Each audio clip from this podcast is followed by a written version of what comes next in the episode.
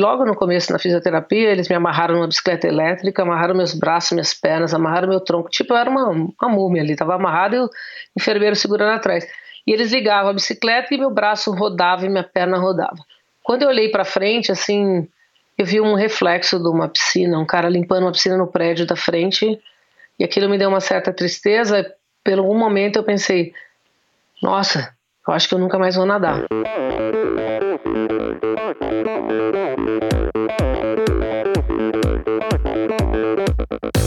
Oi, eu sou a Fernanda Keller. Eu sou o João Amoedo. Oi, eu sou a Poliana Kimoto. Aqui quem fala é Ronaldo da Costa. Olá, eu sou Henrique Avancini. E, e esse é o Endorfina, Endorfina Podcast. Podcast. Endorfina Podcast. Tamo junto, hein? Olá, eu sou Michel Bogli e este é o Endorfina Podcast. Aqui você fica conhecendo as histórias e opiniões de triatletas, ciclistas, corredores e nadadores contadas por eles mesmos. Meu objetivo é ir muito além dos títulos e resultados, é entender e revelar quem são e o que pensam os seres humanos que estão por trás do talento, dedicação e resultados. Aqui vocês ouvem atletas e ex-atletas, profissionais e amadores, pessoas que vivem o esporte, mas acima de tudo, gente interessante movida a endorfina.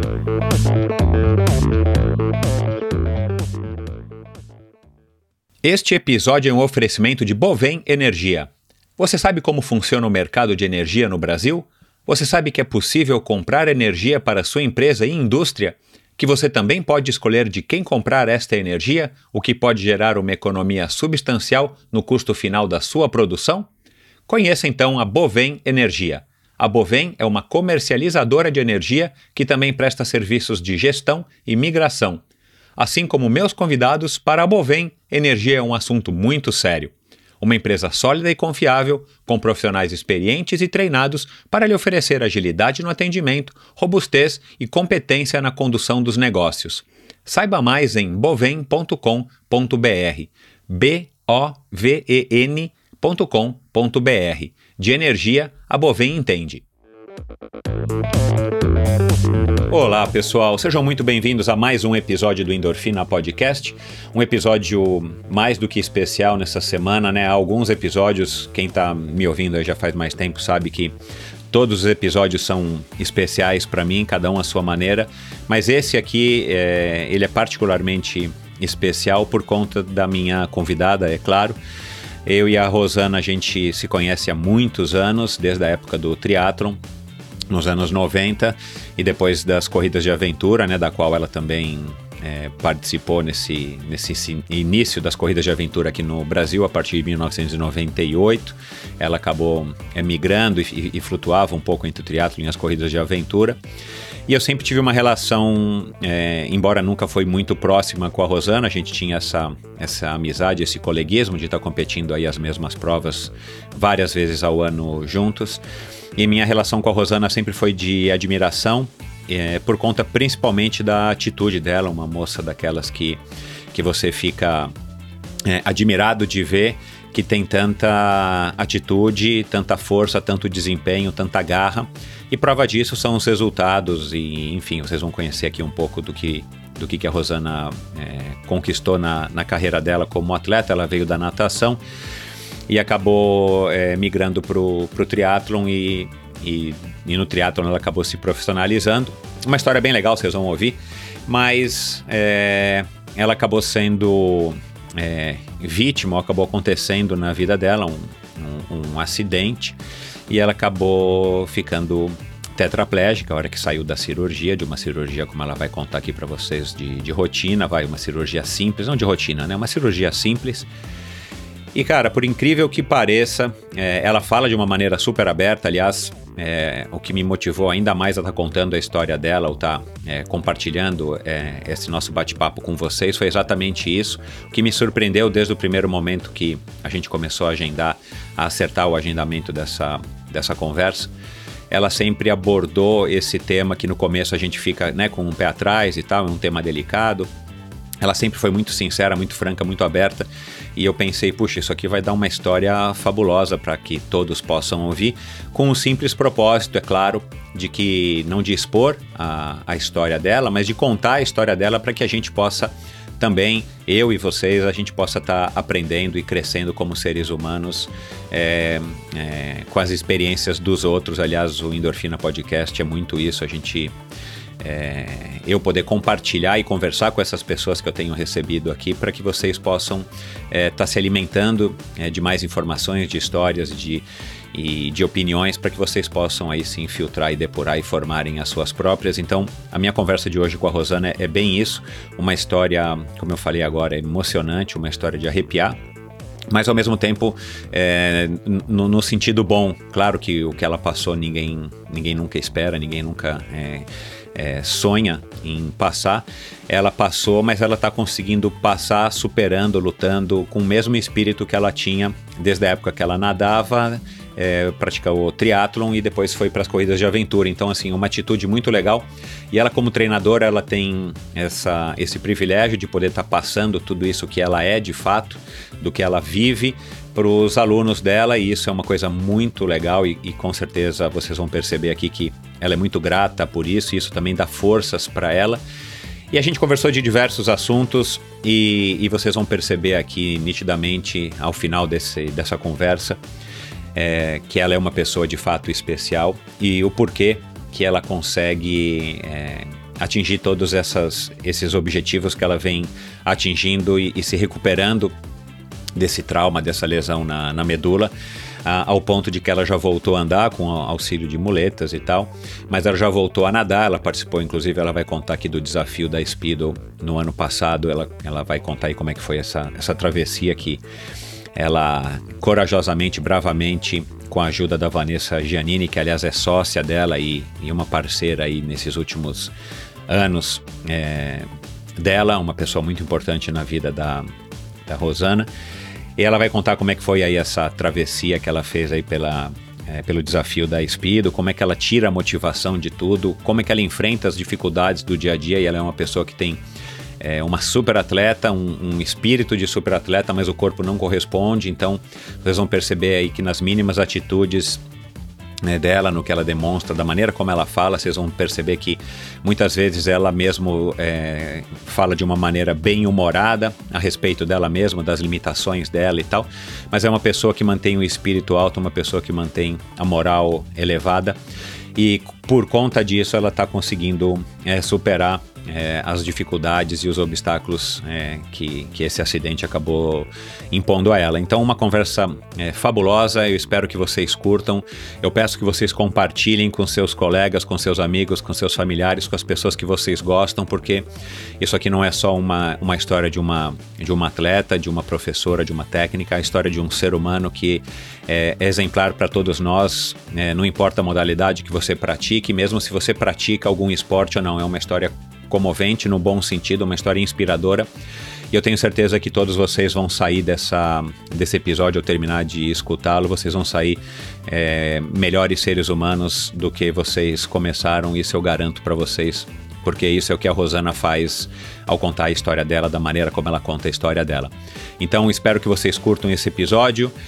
E antes de começar, é, queria agradecer novamente a todos vocês que têm mandado é, os seus inbox, os seus comentários nos posts do Instagram, todos vocês que têm escrito para mim, é, principalmente vocês que ouviram o episódio da Manu Vila Seca e da Adriana da Silva, foram os dois últimos episódios que foram sensacionais e super bem recebidos aí pelo público com essas duas corredoras fabulosas, cada uma com a sua história, cada uma com seu estilo, cada uma com a sua personalidade, mas as duas é, grandes atletas, grandes pessoas principalmente, pessoas que, que, que acabaram, através dessa conversa, também me ensinando muita coisa e podem é, e puderam, né, tiveram a chance de mostrar é, para vocês também quem elas são de verdade e o que, que faz elas é, atingirem a performance que elas atingem e o que, que faz elas acordarem todos os dias, que acaba sendo inspirador, uma história inspiradora para muita gente, como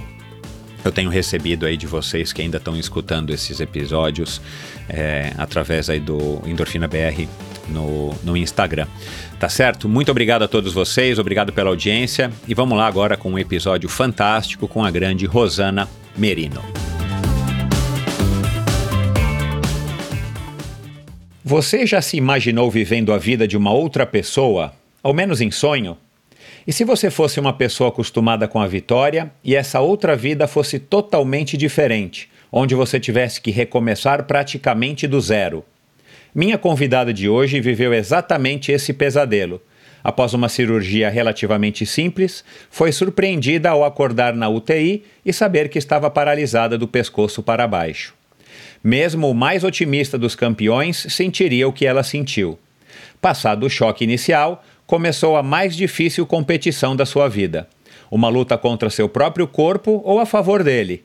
Um longo caminho de entendimento da sua nova realidade, porém sem esmorecer e principalmente sem deixar de acreditar e lutar para que ela pudesse ser a cada dia o melhor dentro dos seus novos limites.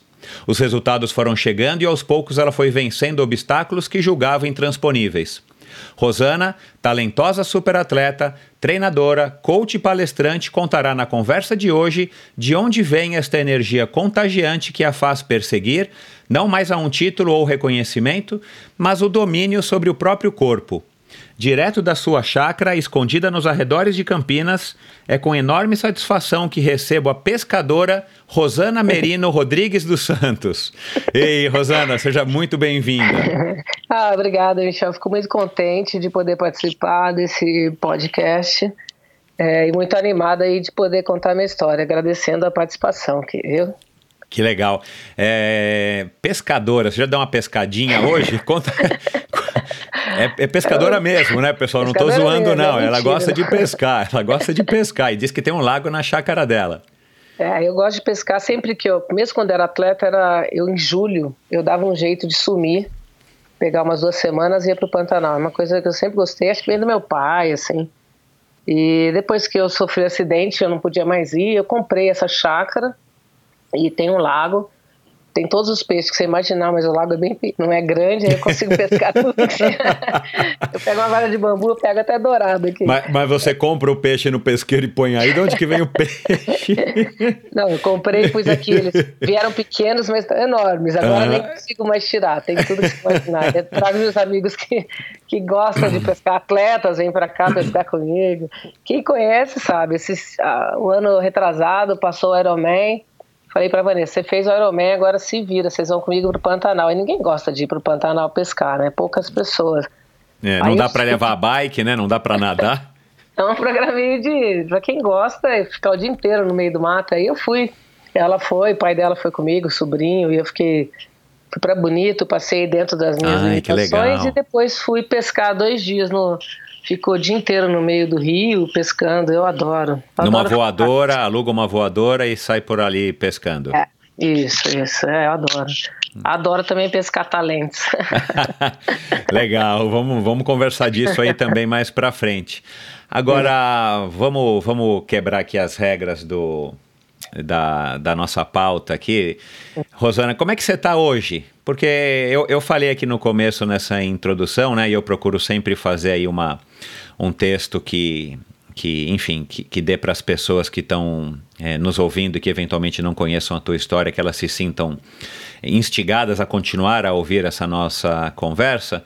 E eu falei que você tem uma energia contagiante. Você já tinha essa energia quando a gente competia juntos e tal lá atrás e, e desde os triatlons, corridas de aventura e tal, é, você foi, eu acho que você é de uma linhagem de mulheres aí que, que, que não é fácil de encontrar dada a sua energia e, e a sua força de fato, né, em todos os sentidos. É, e aí a gente vai falar um pouco disso aqui também, que são os seus títulos, enfim, tudo que você conquistou na tua carreira. Mas é, essa energia que você tem hoje é, diante da, dessa mudança radical na tua vida, ela também é contagiante. E, e dá para perceber nos áudios que a gente trocou e, né, e, nessa nossa conversa aqui antes de iniciar a gravação que você é uma pessoa que, é, pelo menos parece que está de bem com a vida, você está feliz e você está tranquila. E que pode ser é, difícil de algumas pessoas entenderem justamente por conta de tudo que aconteceu na tua vida nesses últimos é, 10 anos. Como é que você está hoje? Assim, como é que está a Rosana né, fisicamente, para que as pessoas também matem a sua curiosidade logo, logo de cara? E como é que está a Rosana psicologicamente? Bom, psicologicamente, eu nunca desligo minha mente. Isso desde quando eu era muito criança, então é, é, até difícil um pouco segurar esses impulsos. Eu tenho sempre grandes projetos. Eu sempre procuro alguma coisa que eu não consigo fazer, tanto profissionalmente como como atleta ainda, né? Que eu tenho essa mente de atleta que não dá para você enterrar. Então, a minha mente ela não desliga e é alucinante assim, porque eu fico viajando e estou sempre com projetos, sempre escrevendo, né? Uh, fisicamente, bom, vamos lá. Eu acordo com meu corpo praticamente morto. Ele não mexe, é bem difícil. Quando você acorda de manhã, ele está como se fosse desligado. Eu demoro às vezes cinco minutos para sair da cama e ir até o, o banheiro. Então, uma coisa, uma rotina diária que eu já me acostumei. Eu acho até engraçado, eu tenho um Bengal, um gato, que ele anda devagar do meu lado. Eu falei, cara, ele está me imitando. eu acho divertido não dá para ser não divertido, né? Eu não tô, tipo, tirando sal da minha condição, mas aí meu corpo vai esquentando. É, eu, eu tem dias que eu tô muito bem, eu consigo nadar, hoje eu faço musculação, eu tô, tenho um novo projeto aí que eu posso falar mais para frente, uma nova loucura física. É, e aí ele vai esquentando. Mas tem fases do mês, quando eu estou em crise, acontece agora um pouco menos, mas deu cair, minha perna não funcionar e eu caí. Isso é quando acontece é um pouco chato, assim. Eu moro sozinha, a maioria das, graças a Deus, a maioria das vezes que eu caio, eu tô sozinha, não tem ninguém para falar, ah, ela caiu. Aí eu me viro para levantar. Mas mesmo nos tombos, eu esse último tombo que eu levei um tempinho atrás, eu consegui fazer uma coisa que eu não conseguia, que era engatinhar. Porque eu não tenho tríceps do lado esquerdo, então eu não conseguia ficar de quatro. E essa última vez fiquei bem feliz com o tombo. porque eu engatinhei até a cadeira e levantei, né? Eu sempre levanto sozinha, não peço ajuda. Ah, eu vou levando a vida, assim. Não dá para ficar pensando coisa ruim, sabe?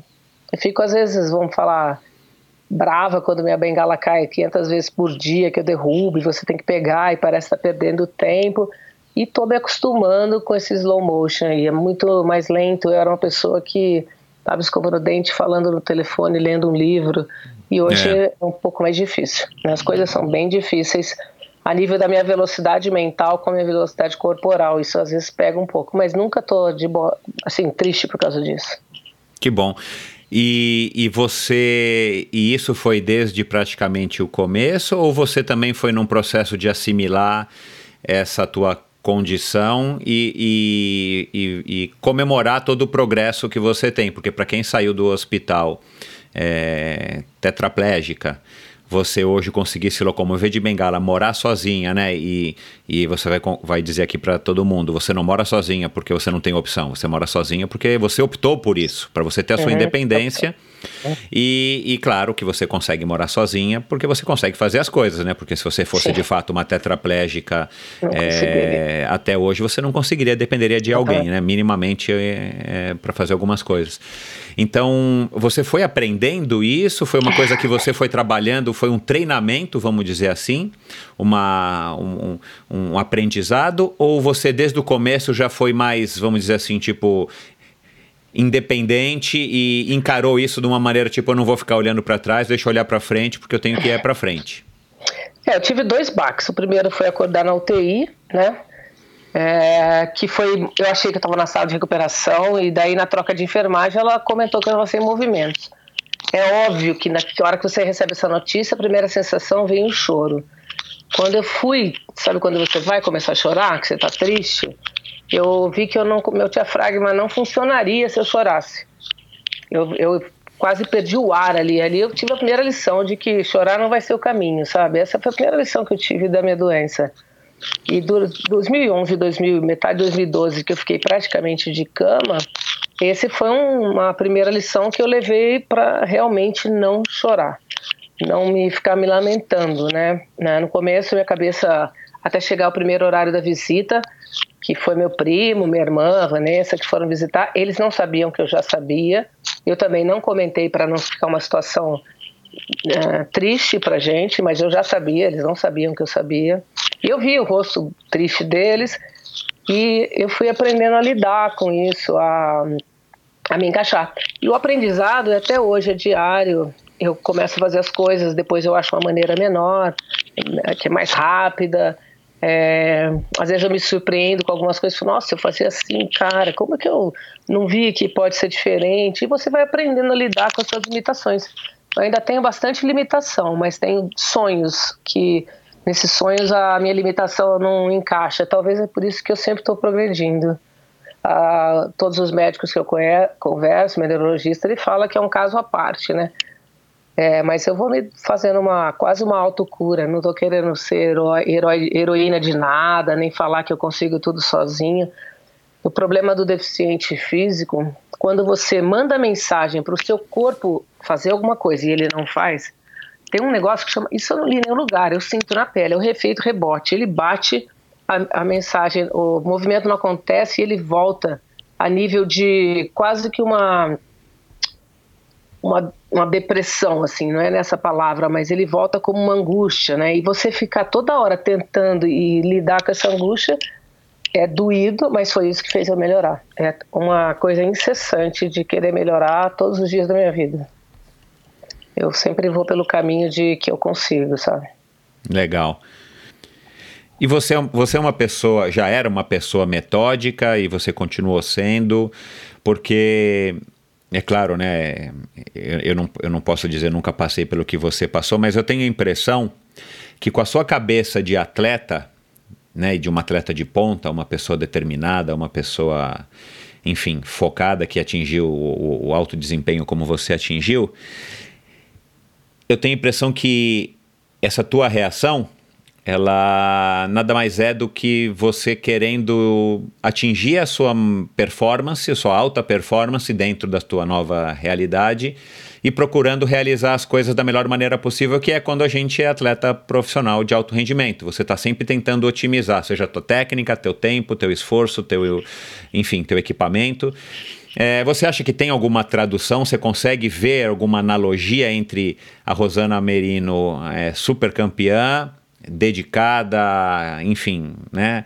E a Rosana Merino hoje é, lidando com esses obstáculos que, por mais simples que sejam para você, não são mais tão simples?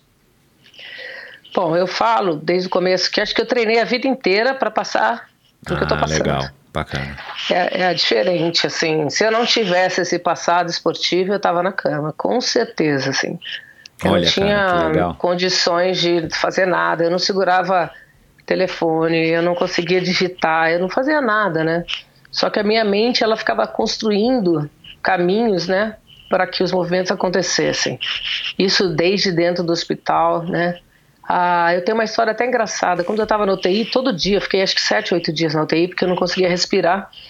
E eu, aquele, aquilo parado, meu Deus, eu não conseguia mexer, aquelas pessoas conversando. E eles me davam um remédio, Tilex, para dor, que eu não sei porquê, eu não tinha dor nenhuma, eu estava sem movimento, podia bater uma marreta em mim. Coitado. Eu já tomei esse Tilex quando eu tenho umas crises também, que eu tenho uma herniazinha, eu já tomei esse Tilex que dá uma, dá uma relaxada. É, e eles davam isso aí, mas eu não tinha movimento, bom, eu tomava. E um dia, depois de uns três dias de UTI, eles foram me dar um banho. E aí eu perguntei pra moça, vão dar banho em mim? Vão me levar no banheiro? Ela, não, banho na cama. E aí eles fazem um banho muito legal, passa shampoo. Eu nem sei como é que faz tudo isso, mas saboaram minha cabeça, tudo. E ela colocou uma mesa bem próxima à minha boca com shampoo, tudo, e um copinho de 50 ml de Tilex. E eu ali tentando me movimentar, eu vi que se eu, eu conseguiria pegar ele com a boca, com a ponta do lábio. E eu mordi e pum, virei o Tilex sozinha. Primeiro ato solo. Não era Tilex, era Cepacol, cara. Eu quase morri. eu quase morri Não engasguei, é só ouvi um não! Aí já tinha tomado. Eu falei, ah, vai ser assim. Aí eu fiquei imaginando, vai ser tudo assim, eu vou fazer coisas todas erradas, né? Mas desde ali é tão engraçado, a mente ela não para, né? E essa tomada aí do, do, do Cepacol aí foi engraçada, tinha uma coisa engraçada, que é, hoje eu, eu na hora quase não respirei, assim, mas sempre tentando fazer as coisas sozinha. Mas a, a minha carreira de atleta contribuiu para que eu passasse por isso, eu não estaria aqui hoje se eu, se eu não tivesse sido atleta e de alto rendimento, que eu treinei a vida inteira a minha mente para ser melhor. Eu comecei com quatro anos, meu pai era treinador, meus irmãos sempre foram fortes. Segundo minha mãe, eu nasci raquítica, perna torta. Tem umas fotos muito antigas, eu nem achei, mas minha perna era muito magrela para dentro. E eu ouvia meu pai falar que eu não ia ser boa, que eu era fraca, né? Isso com criancinha, eu aprendi a dar com quatro anos. Aí eu treinava muito para que isso for, não fosse a minha realidade. Então, eu não aceito hoje ninguém falar para mim o que, que eu posso ser. Eu, eu contesto. É, você vai ser tetraplégico. Não vou, caramba, não vou. E você não é atleta boa, não vou. Você não consegue, não vou. Então, minha mente é muito poderosa. Isso foi uma coisa que eu criei a vida inteira. Uh, no frio, eu nadava na água fria, porque eu sabia que não tinha ninguém no Brasil nadando naquela hora entendeu? Eu saía para treinar com temporal quando era triatleta, minha mãe falava, pô, você vai pedalar, tá chovendo. Eu falei, mas você acha que tem alguém pedalando agora que eu vou ganhar? Exatamente, tipo, é. O Ayrton Senna da vida. E eu fazia sempre isso. Então minha mente ela foi treinada, ela tre... eu tenho muita capacidade com a minha mente, muita de de focar e agir e me condicionar a qualquer coisa que apareça. E me diz uma coisa, você, você acha que esse treinamento ao qual você se refere, ele, além de ser psicológico, disso tudo que você acabou de citar, é, ou alguns médicos já te disseram, ele também tem a ver com a tua destreza física na época que você era atleta, e isso com certeza te dá mais vantagem hoje apesar do passar dos anos, e claro que você está ficando cada vez mais com mais idade, mas você tem com certeza uma memória muscular e um, enfim, todo um, um, um, músculos e tendões e tal, muito mais bem preparados do que uma pessoa comum pelo fato de que você já teve uma condição super é, privilegiada do ponto de vista físico, né? Uhum. Com certeza, isso. Hoje, quando eu vou fazer a musculação lá, que eu tenho um personal, ele fala que ele fala, cara, você é muito forte, a condição que você tem, tanto que você carrega de peso e tal. É, eu sofri muito quando eu tomei muito corticoide, né? Fiquei subir muito de peso e a, eu, a primeira coisa que aconteceu quando saí da UTI é perder todos os músculos. Então eu lembro da eu muito raquítica, assim. Você se olhar, eu não me olhava no espelho nunca, não via nunca. E o dia que eu vi, eu assustei, assim. Aí depois eu fiquei inchada com os remédios e tal. É, mas eu acho que for eu tenho muita força muscular até hoje, apesar das lesões de tríceps, de coxa, da miosite que eu ainda tenho, mas eu tenho bastante força. Às vezes a própria Vanessa fala, cara, você está fazendo mais peso que eu. Eu tenho muita força, muita força. E o que, que você já treinou hoje, por exemplo, Rosana? A gente está gravando num, numa terça-feira à tarde. Você já fez algum treino hoje? Como é hoje é que é a tua fiz, rotina esportiva? Eu fiz, faço musculação duas vezes por semana. Eu tento nadar duas vezes por semana. E do lado da minha cama tem uma bicicleta de spinning que quando dá tempo eu subo e ando um pouco assim. Ando bastante, porque na minha situação ela é, é, gira livre, né? Uns então. 30 quilômetros, às vezes até 40 de, na bicicleta spinning. Isso me deixa Uau. muito bom. Geralmente eu coloco na, na TV alguma coisa de ciclismo e faz enquanto eu estou pedalando. Ô, ô Rosana, agora. Grande, de voltar a pedalar, muito grande, vamos ver. Me diz uma coisa, a, eu acho que a maioria dos nossos ouvintes já experimentou uma bicicleta de spinning para você tirar ela da inércia, é, você tem que fazer uma força com a perna, né? Com a perna que tiver na frente, porque a roda é super pesada e depois ela acaba virando realmente um, uma onda, né? É, fica mais fácil de você movimentar. Você consegue tirar ela da inércia? Você precisa ajudar com a sua mão? Alguém Sozinho. empurra ela? Você consegue? No primeiro dia que eu fui sentar, eu comprei pela internet, pedi para montarem para mim e coloquei do lado da cama. Eu fiquei 15 minutos para subir, cara. Coitada, pensa, meu Deus do céu. Meu. Eu colocava um pé, daí o outro não subia, você tem que pegar a perna com a mão. Eu já subo bem mais rápido, mas aí desde o princípio eu deixo ela soltinha. Agora eu consigo até colocar uma carga tal. Eu estou pedalando bem. Eu estou com um sonho. É, logo depois da, da cirurgia, 2012, eu peguei uma bicicleta e fui pedalar num, num cartódromo aqui em Campinas e consegui pedalar. Como que eu fiz? Eu pedi para o enfermeiro me colocar em cima da bike e eu e pedalei. Pedalei vários, uns 3, 4 quilômetros, assim, ficou muito feliz. Só que a gente vê que minha perna estava tendo uma, tipo um, parecia que tinha um carocinho assim, né? E já era miosite. Aí quando eu tirei ah. a, a, parte do músculo, eu não consigo mais. Eu tô treinando para ver se eu volto a pedalar. E se eu voltar a pedalar, eu vou fazer uma loucura aí, vamos ver. E essa parte, é, é, essa parte do músculo que você tirou por conta dessa miosite que é, você não contou aqui, mas você pode contar, você teve depois desse problema todo da, da cirurgia que deu errado, você teve uma miosite no, no, no quadríceps, né? E, e você uhum. acabou tendo que tirar uma parte do músculo. Você tirou muito? Bastante. É, na verdade, assim, eu, eu tava deitada e eu tinha muita sensibilidade com o corpo e eu vi que minha perna estava inchada, eles acharam que era tipo trombose, essas coisas. Depois não era, daí eles acharam que era câncer, daí eu vi as pessoas comentando e não me contando que era isso. E você tá na cama, seu ouvido fica mais atento ainda. Fico, cara, e você ligada no, no, no, no, cento, no 220 ali, é. coitada, com a cabeça a milhão, né? É, se eu tiver com câncer, eu não vou ficar na cama, vou comprar uma maca bem legal, eu vou embora daqui, vou ficar aqui, vou morrer na cama, vou sair pra algum lugar eu vou.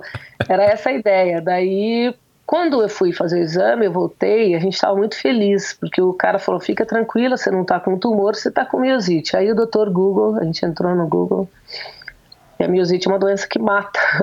Quem nasce com miosite morre, né? O corpo vai formando o esqueleto inteiro e é bem difícil da pessoa sobreviver.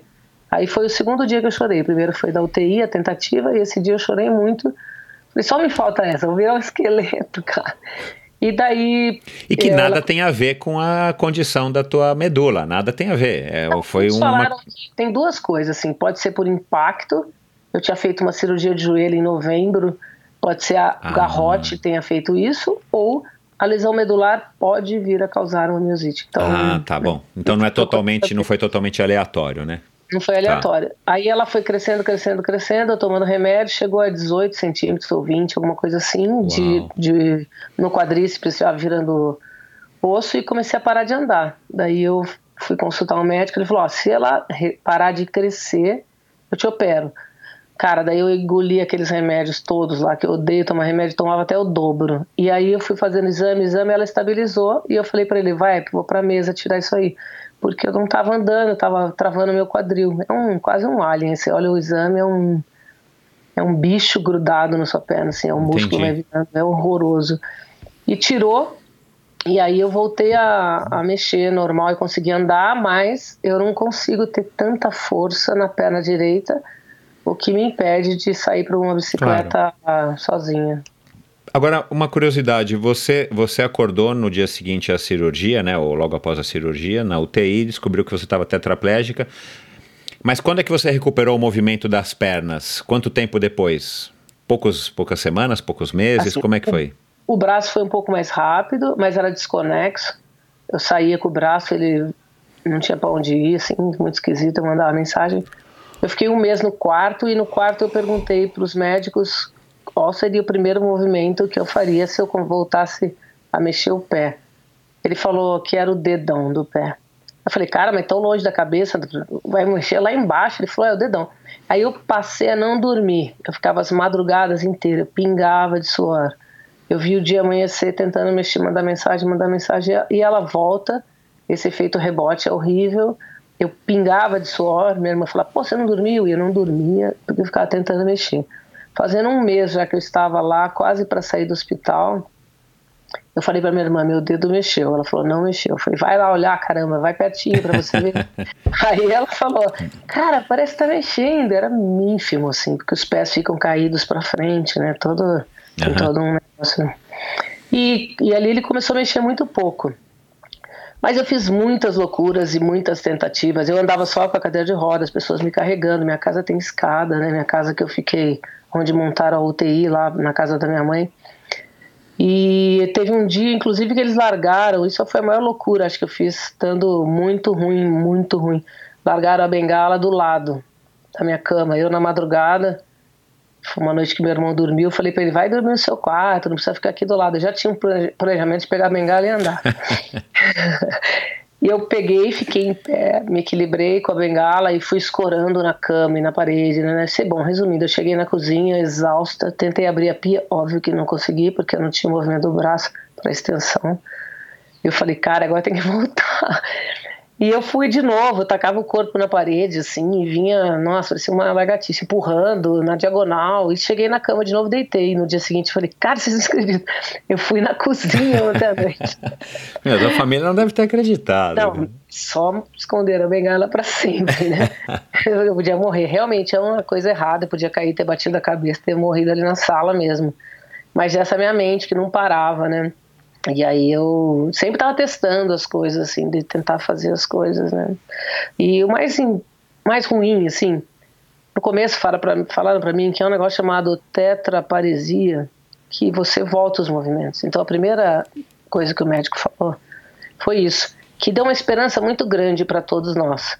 Só que foi passando o tempo, até foi uma fisioterapeuta minha amiga, e ela punhou em pé e falava, fica em pé. Caraca, eu caí. Ela, você tá muito preguiçosa. Eu falava, cara, eu te juro que eu não tô. Então ela fez uma fisioterapia muito agressiva e depois ela até pediu desculpas, porque ela falou, eu fui enganada. Falaram para mim que a sua doença era uma coisa e era outra. É, desculpa que eu fiz. Eu caí, ela deixava eu cair de lado no sofá, ela falava, pô, você tem que, você tá com coragem de levantar? E não era, né? Foi uma mentira. É, eu estava realmente sem movimento. Eu não estava, eu estava realmente sem movimento. Não era uma coisa passageira, né? Entendi. Então foi falado isso e a gente caiu nessa por um bom tempo. Mas, mas no final das contas acabou sendo ou como é que você recuperou o movimento?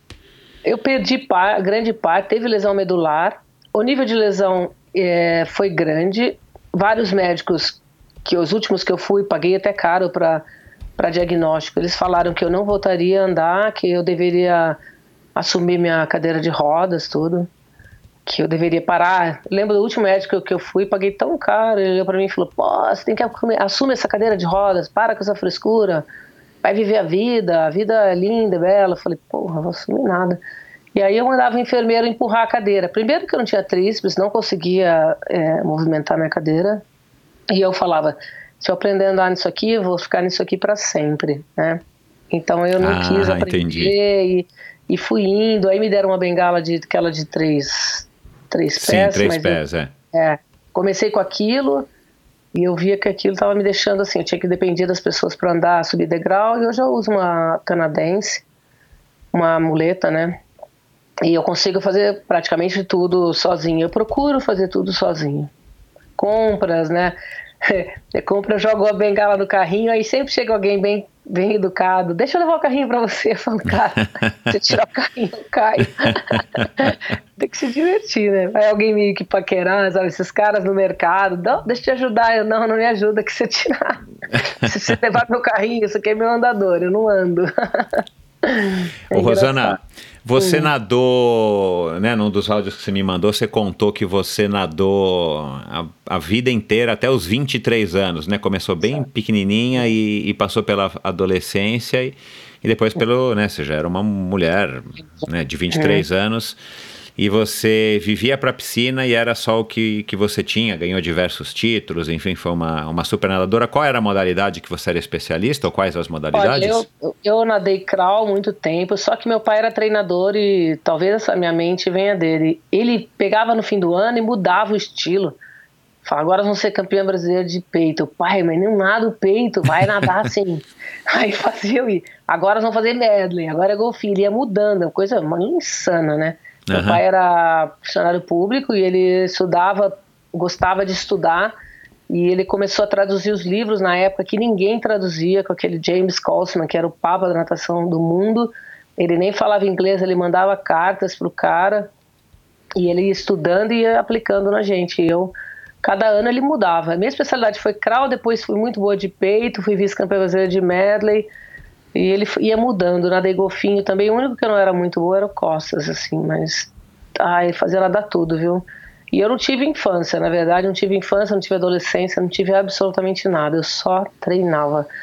Mas isso te uh, deixava feliz ou você, em, algum, em uma certa altura, principalmente na adolescência, você começou a se frustrar? Como é que foi essa tua assim, relação? Teve uma vez, eu lembro, não era adolescente, mas era quase adolescente, eu cheguei em casa e falei pra minha mãe assim: Bom, mãe, eu não quero mais nadar. Eu lembro que ela, eu falei, vai ser uma bronca, né? Ela virou e falou assim: não tem problema, filha. Eu falei, cara, foi muito fácil convencer a minha mãe. Amanhã, vou te, for para trabalhar no supermercado. falei, cara, que. Aí eu falei, não, prefiro treinar. Aí sempre foi bem assim. Eu, meu pai era muito rígido, ele não deixava namorar, não deixava fazer educação física. Educação física, eles me tiravam da educação física. A primeira vez que eu peguei numa bola, juro por Deus, foi na faculdade. Eu dei um saque de vôlei. A bola passou por baixo da rede e a professora, que já era, eu já era mais famosa, assim, o que, que foi isso? Falei, pô, tá ótimo, primeira vez que eu peguei numa bola, cara. foi por baixo da rede, né? E com relação a namoro, assim, ele não deixava, a gente namorava muito. Eu tinha um namorado na natação e na escola. Até o dia que eles descobriram, assim, foi. Levei muita bronca. Eu não tinha um, tinha dois. Aí eu namorava um garoto na natação e na escola. Eu lembro o dia que minha mãe. A sorte que ela não falou pro meu pai, ela só ficou entre eu e ela. Ela falou que eu tinha que resolver com quem que eu ia namorar. Mas ele não deixava, assim, sair, não deixava nada, viu? É, mas para mim não era ruim. Eu fui, era bacana viajar eu curtia fazer essas coisas assim. Sempre namorava escondido, óbvio, né? Ninguém fica sem namorar Exato. e aqui não namorava. Quando eu fui para a faculdade, eu vi aquela maravilha, aqueles caras mais legais do que que eram os atletas. E aí eu fiquei dois anos assim na esbórnia mesmo, né? Era até engraçado, eu nunca bebia, nas festas eles queriam me bebedar. Tipo assim, também eu com um gole de cerveja, duas gotas já tava de fogo. Né? e aí, durante eu entrei na faculdade, na verdade a intenção era ficar sem treinar e no primeiro ano da faculdade teve um triatlon. Eu resolvi fazer e falei, putz, um negócio fazer que ninguém me conhece, vou fazer bem tranquila. Ninguém me conhece, eu posso chegar em último, tal e fui super bem, daí comecei a treinar de novo para alto rendimento. Minha vida foi só isso, alto rendimento. E você era mais chegada da tua mãe ou ao teu pai? Ó, meu pai era parte de esporte, e minha mãe era aquela pessoa de dar conselhos, de ser mais. Ela não era tão rígida, era mais amor ali. Meu pai não tinha muito disso. Eu não me lembro do meu pai me abraçar, assim. Era um treinador muito rígido. Entendi. E, e, e, essa era a dinâmica também, né? Para quem não sabe, você tem mais cinco irmãos, né? Todos com R, diga-se de passagem: Renata, Roberto, Ricardo, Raquel e Rubens, e a Rosana. É, e tem três irmãs, duas irmãs e três irmãos. O, o relacionamento era mais ou menos igual ou para cada um dos filhos era, era diferente esse, essa, essa relação entre pai e mãe? Era diferente, assim. Eu sempre, na verdade, como eu gostava, eu gostava muito de ser melhor, ser melhor do que eu mesma. Isso é uma característica minha. Então, eu segui no esporte por causa disso. Eles todos, os meninos não foram bons, nenhum deles treinavam, mas gostavam mais de bagunça. A minha irmã mais velha foi campeã brasileira, a mais nova campeã paulista, todos nadadores, eu fui a única que segui. Minha irmã parou com 18, a outra parou perto disso, meu irmão o Rubens foi também campeão paulista. Ninguém foi muito. seguiu a carreira que eu segui de, de tentar sempre estar tá ganhando prova, tentar ser campeã, essas coisas assim. Eles fizeram um esporte sério, mas não tão sério como eu. E o que, que te motivava, assim, tirando o fato de você não querer trabalhar no supermercado, o que, que te motivava a, a nadar, né? Provavelmente você nadou muito, dois períodos, né? De madrugada cedinho e depois, sei lá, à noite, à tarde. É, você, você imagino que você tenha sido uma boa aluna, né? É, o que, que te motivava a estar. Tá é, se dedicando tanto à natação por tanto tempo, né? Porque também não é tão comum, né? As pessoas que é. começam muito cedo param cedo e tem gente que nunca mais volta a nadar, né? A gente sabe de exemplos clássicos de nadadores até que foram medalhistas e que nunca mais, é, medalhistas olímpicos e que nunca mais voltaram a nadar.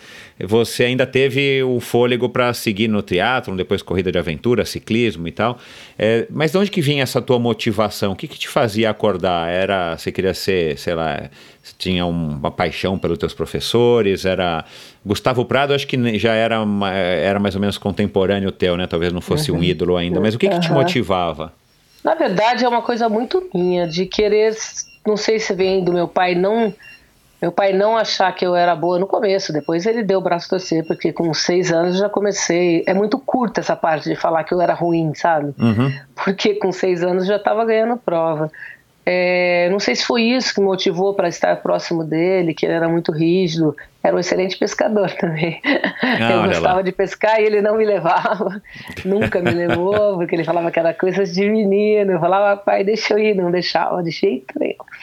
Mas eu, tipo, eu, eu, tenho histórias muito assim. Teve um dia que fui pro Guarani treinar, eu ah, devia ter 16, 15 anos, tava junho, devia estar uns 14 graus a água, não tinha água quente. Ele chegou, ele e o, meu, o outro treinador, entraram comigo na piscina, não tinha ninguém no clube, só eu. Eu fui me trocando, eu vi que eles anotaram num papel o meu treino e falaram: gruda na parede e vai treinar que nós vamos embora. Eu falei, cara os caras são foda, com esse frio vão me largar dessa água gelada. Meu, eles foram embora. E eu treinei. Fiz todo o treino, coisa que nenhum atleta faria, né? O treinador longe, você Exato, é. vai, não vai treinar. Eu treinei tudo. Eu lembro que eu chorava durante o treino, porque a água era muito gelada.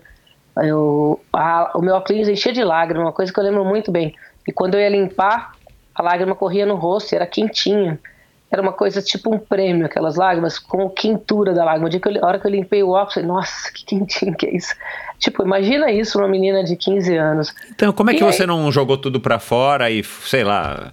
Ah, eu gostava de treinar, cara. Eu sempre falava, eu, na minha cabeça ficava assim, bom, você para ganhar, você tem que fazer coisas que os outros não fazem. Isso foi meu lema a vida inteira. Como treinador eu faço isso, como atleta eu passo isso para os atletas é uma é um estilo da minha vida. Desde quando eu existo, isso acontece. Eu não sei, eu já nasci com esse com esse DNA aí. E aí mas, passaram... mas os teus, pera só um minutinho, uma curiosidade, os teus alunos não têm que passar por isso, né? Não, não tem, não, não tem não. Eu sou bem, eu assim, quem quer, gosta de treinar, ele naturalmente ele vai se aproximando, né? Quando alguém procura minha assessoria, eu falo, se você quer treinar, está no lugar certo, se você não quer, ele não consegue ficar porque eu sou Entendi. uma treinadora que liga, eu tenho atletas fora, eu falo, tenho uma atleta na Dinamarca, ela conversa todo dia, pergunta se ela está treinando. Para mim, é o meu. É, é, assim, o meu, a, a, coisa mais legal da minha vida é ver alguém treinando. Eu tenho atleta no México que passou por uma dificuldade de câncer e eu dou treino, ela tá tão, tão feliz. Para mim é tão bacana isso, uma coisa que me motiva, né? E esse treino aí do meu pai, passaram uns dias, ele falou para mim, nós vimos você treinar. Eu falei, viu nada, eu estava sozinho. Ele falou, nós ficamos num apartamento que dava vista para piscina, porque a gente não achou que você treinaria. Então, para ele também era um orgulho isso. Eu sei, depois que ele é, morreu. Eu imagino, é, eu imagino que ele, ele era rígido dessa maneira, mas não faltava amor. Era só uma maneira, né? E que muitos pais antigamente ele, é, eram assim, né? Por uma questão também de, da cultura na época, né? É. É bem duro, militar mesmo. Ele não era militar, mas ele era muito rígido. Uhum. Mas ele me fez. É, eu não sou uma pessoa seca, sou bem amorosa, não tenho esse lado dele que era secão, assim. Eu consigo é, equilibrar. Até eu tenho uma tatuagem do lado esquerdo e uma do direito, que é uma pimenta e um coração, exatamente eu. Eu sou as duas coisas. Ah, que legal. A hora que tem que ser uma pimenta eu sou e a hora que eu tenho que ser tranquila e amorosa com as pessoas eu sei eu faço também né é bem a dualidade é bem o que eu sou bacana uhum. bom é, e o que que, o que que na época que você competia e depois você migrou para o triatlo como você falou como uma espécie de ah que bom vou fazer um esporte é, que você, claro, que estava acostumada né, a fazer esporte e já numa época também da faculdade, mas você não precisava mais render, você estava livre, entre aspas. E você acabou jogo, logo na primeira competição se dando super bem, percebeu que você estava acima da média e isso te fez é, acendeu, eu imagino, aquela, aquela chama da, da, da endorfina, né? Que, que, que são das endorfinas que são liberadas e falar assim, bom, agora eu posso de repente ter alguma, alguma chance aqui no triatlon e aí bateu de novo aquela vontade de treinar. Mas o que, que você acha que você tinha é, que, que, que te tornou uma super atleta que você foi? Assim, o que, que era esse diferencial? Esse drive que você foi, que provavelmente você veio de fábrica ou que você adquiriu, quem sabe até através dessa disciplina, é, entre aspas, imposta pelo teu pai e que você assimilou muito bem. De onde que vem essa. essa e, e hoje você pode dizer isso com mais, maior propriedade, principalmente não só pelo passar dos anos, porque você consegue olhar para trás, para você mesma, pelo que você realizou, para o que você realizou, mas você se compara também com muitas atletas, por exemplo, como a Vanessa Giannini, né, que é uma super triatleta e tal, e outras pessoas que você treina. É, o que, que, o que, que a, a Rosana tem de diferente ou tinha naquela época que, que fazia você ser a, a, a campeã que você foi? Olha, tudo, eu, eu, lógico a gente tem que ter um físico privilegiado, eu tinha, né, eu, eu, meu pai era jogador de futebol, talvez eu tenha dado essa condição física dele, mas o maior poder que eu passo para os atletas é a mente. E eu fico assustada, às vezes eu falo meia palavra para um atleta e a reação que eles têm é fabulosa. E eu, além de ter vivido, eu consigo passar, né, porque não adianta, às vezes um professor, ele passa ele estuda, ele passa a teoria, mas não consegue ter a prática. Isso. Eu, felizmente, eu tenho as duas coisas. Eu tenho a prática e tenho a teoria. Eu estudo muito. Hoje estudo demais para dar treino. Eu realmente, eu quando às vezes eu acabo treinos, eu falo, nossa, tem a sensação de que você pintou um quadro, sabe? Eu, eu me sinto assim. É, às vezes a Vanessa, ela é minha sócia, ela fala, pelo amor de Deus, você está criando treinos ainda. É, nós temos treinos aqui de 2000 e não sei quanto guardado, eu nunca copio um treino, eu estou sempre inovando. E a parte mental é o que eu mais gosto de mexer com atletas. É, para mim, quando eu falo performance, tanto faz uma Vanessa que está buscando vaga para Havaí, eu já pus 13, 14 atletas no Havaí, como um atleta que chega para mim com 170 quilos e o objetivo dele é emagrecer, eu dou a mesma atenção. Na verdade, eu trato todo mundo como atleta, é, que eu acho que deve ser tratado como atleta e ele tem um destino. Eu passo a parte física e a parte mental. Eu acho que o mais importante é a mente. Eu consigo fazer um atleta médio com a cabeça boa ser campeão e não consigo fazer um atleta muito bom com a cabeça ruim ser campeão. Essa é a minha é o que eu, que eu deixo de dica assim. Eu trabalho a mente do atleta e eu consigo eu tenho muito resultado com isso muito. E isso você foi, isso você foi é, estudando, se especializando, procurando é, desenvolver uma, que eu acredito que já seja uma vocação sua, né, para estar tá se dedicando a isso, porque não é muito comum a gente ouvir de um treinador que ele tá tão preocupado assim com o lado psicológico. É óbvio, né, que na faculdade a gente também aprende tudo mais, é, é, a própria rotina como, como atleta a gente acaba é, vendo e experimentando e testando isso muitas vezes na gente mesmo. Mas não é comum, né? A gente teve faz poucos episódios aqui, um episódio com, uma, com a Carla de Pierro, né? Que é uma psicóloga esportiva, que é especializada justamente em fazer isso. Eu tô vendo aqui que você, você meio que permeia por essa seara também. Não, você não pode ser considerada uma psicóloga esportiva, pelo menos eu, eu acredito que não. Mas você, com a tua experiência e eu acredito que com a tua curiosidade, você consiga é, dar uma, é, esse diferencial para as pessoas que você treina, desde a pessoa que está só procurando perder peso, como essa tua aluna, até a, uma Vanessa Giannini que está buscando alto rendimento e a vaga para Kona. Você adquiriu isso? Isso? Você se interessou e foi atrás disso? Você estudou muito para chegar nesse ponto? É, ou é um acumulado também de tudo que você já viveu? Olha, tem as, todas as coisas. Eu vivi, eu estudei, eu, e eu consigo pôr assim em prática, eu vou formulando algumas coisas. Vou dar um exemplo para você. No Ironman do 2017, eu, eu fiz um convite aos meus atletas para um treino, você vai até achar esquisito. O treino ia ser às quatro e meia da manhã, estava frio, numa trilha que não tinha luz. E eles iam correr 23 quilômetros. É, uau! Montei um grupo. Esse treino, óbvio que para mim não era um treino físico, era um treino mental. Entendi. E daqueles 20 atletas convidados, quando chegou na véspera, começa a chegar, eu não vou, que eu tô com dor de barriga, eu vou tá, cara. eu falei, vamos ver quem vai sobrar. E eu e foi engraçado. A Vanessa estava lesionada, ela acordou cedo e foi dentro do carro, tipo, não precisava ter ido. Isso mostrou um mostrou para mim uma parte mental boa. E foram dois atletas correr, que foi o Adriano Godoy e a Bruna Mann, que treinavam comigo. Eles foram, era um breu, um frio. E eu, quando acabou o treino, eu falei para eles: vocês vão lembrar disso na prova de vocês, que não da parte física, da parte mental. É um treino mental. Eu faço bastante isso, bastante. O cara acabou de correr, ele tem para correr 40 minutos, eu falo para ele, vamos correr uma hora hoje? Aí eu vejo a reação, né? Então eu sempre falo que treinar a mente a gente treina para os dois lados. Quando você abandona um treino, é uma dica que eu dou para os atletas, né? Seu treinador manda lá você pedalar 180 e correr uma hora, aí você faz 170 e corre 50 minutos. Na parte física, 10 km de bike. Não vai fazer diferença. vai fazer diferença. Na, você acabou de treinar sua mente para fazer é, achar um caminho mais errado e próximo, mais fácil na prova. Isso não é legal.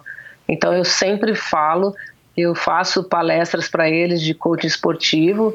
fiz uma mês passado, até me assustei, chamei assim só o pessoal que treina comigo, no fim tava, foram 100 atletas lá, achei bem legal, abri para outras pessoas. É, ensinar a trabalhar com a mente, que eu acho tão importante quanto treinar. Quem treina só o corpo vai mal na prova, porque você não pode só ir com isso. Eu dou exemplo prova de aventura, né? Eu fiz prova de aventura, o EMA, que foram seis dias na, na Amazônia, né? No EMA, minha equipe dormiu sete horas só, em seis dias. É tipo insano. E eu me preparei tão bem que as coisas iam passando e eu ia ficando feliz. E os caras, o Vitor, que era brother meu, ele falava, cara. O Vitor Negrete, bom. né? Para quem não Victor sabe. Negrete, é. é. A gente foi mais que amigo, assim, a gente saía, era um cara, um querido meu. A gente tinha o mesmo tipo de vida, assim, uma vida solta, assim, vida pro mundo que eu falo. E eu, como que eu fiz? Eu fui para lá pensando em fazer 10 dias. Eu vou ficar 10 dias sem comer, sem dormir. A minha mente estava preparada, eu colocava música, imaginava eu 10 dias como se estivesse perdida na Amazônia, sem água e sem comida qualquer água que viesse, qualquer gota de comida que eu ganhasse, era melhor do que eu tinha imaginado. Então eu conseguia fazer super tranquila a prova, sabe? Bem tranquila. Chegava ao fim, cheguei ao fim, quando faltava um dia, daí eu, eu ligava a mente, caraca, só um dia. Ia ficar feliz, entendeu? Era, era muito interessante esse, esse padrão mental que eu conseguia impor para mim. Isso eu fazia em tudo, em prova de triatlo, em prova de, de tudo. Eu fiz o Ironman em 2002, depois do EMA. A gente pegou leishmaniose na, no EMA, eu, o Vitor, todos nós da equipe. E eu comecei a tratar muito tempo depois, eu estava bem avançada a minha leishmaniose, e eu tinha me inscrito no Iron. E a médica falou: você não pode ir. O remédio é cardiotóxico, você vai morrer. Acho que ela ligou até para a organização lá. Eu me inscrevi e fui. Porque eu falo assim, cara, fiquei sete, seis dias na Amazônia sem comer. O Ironman, sei pra onde eu vou, é poucas horas.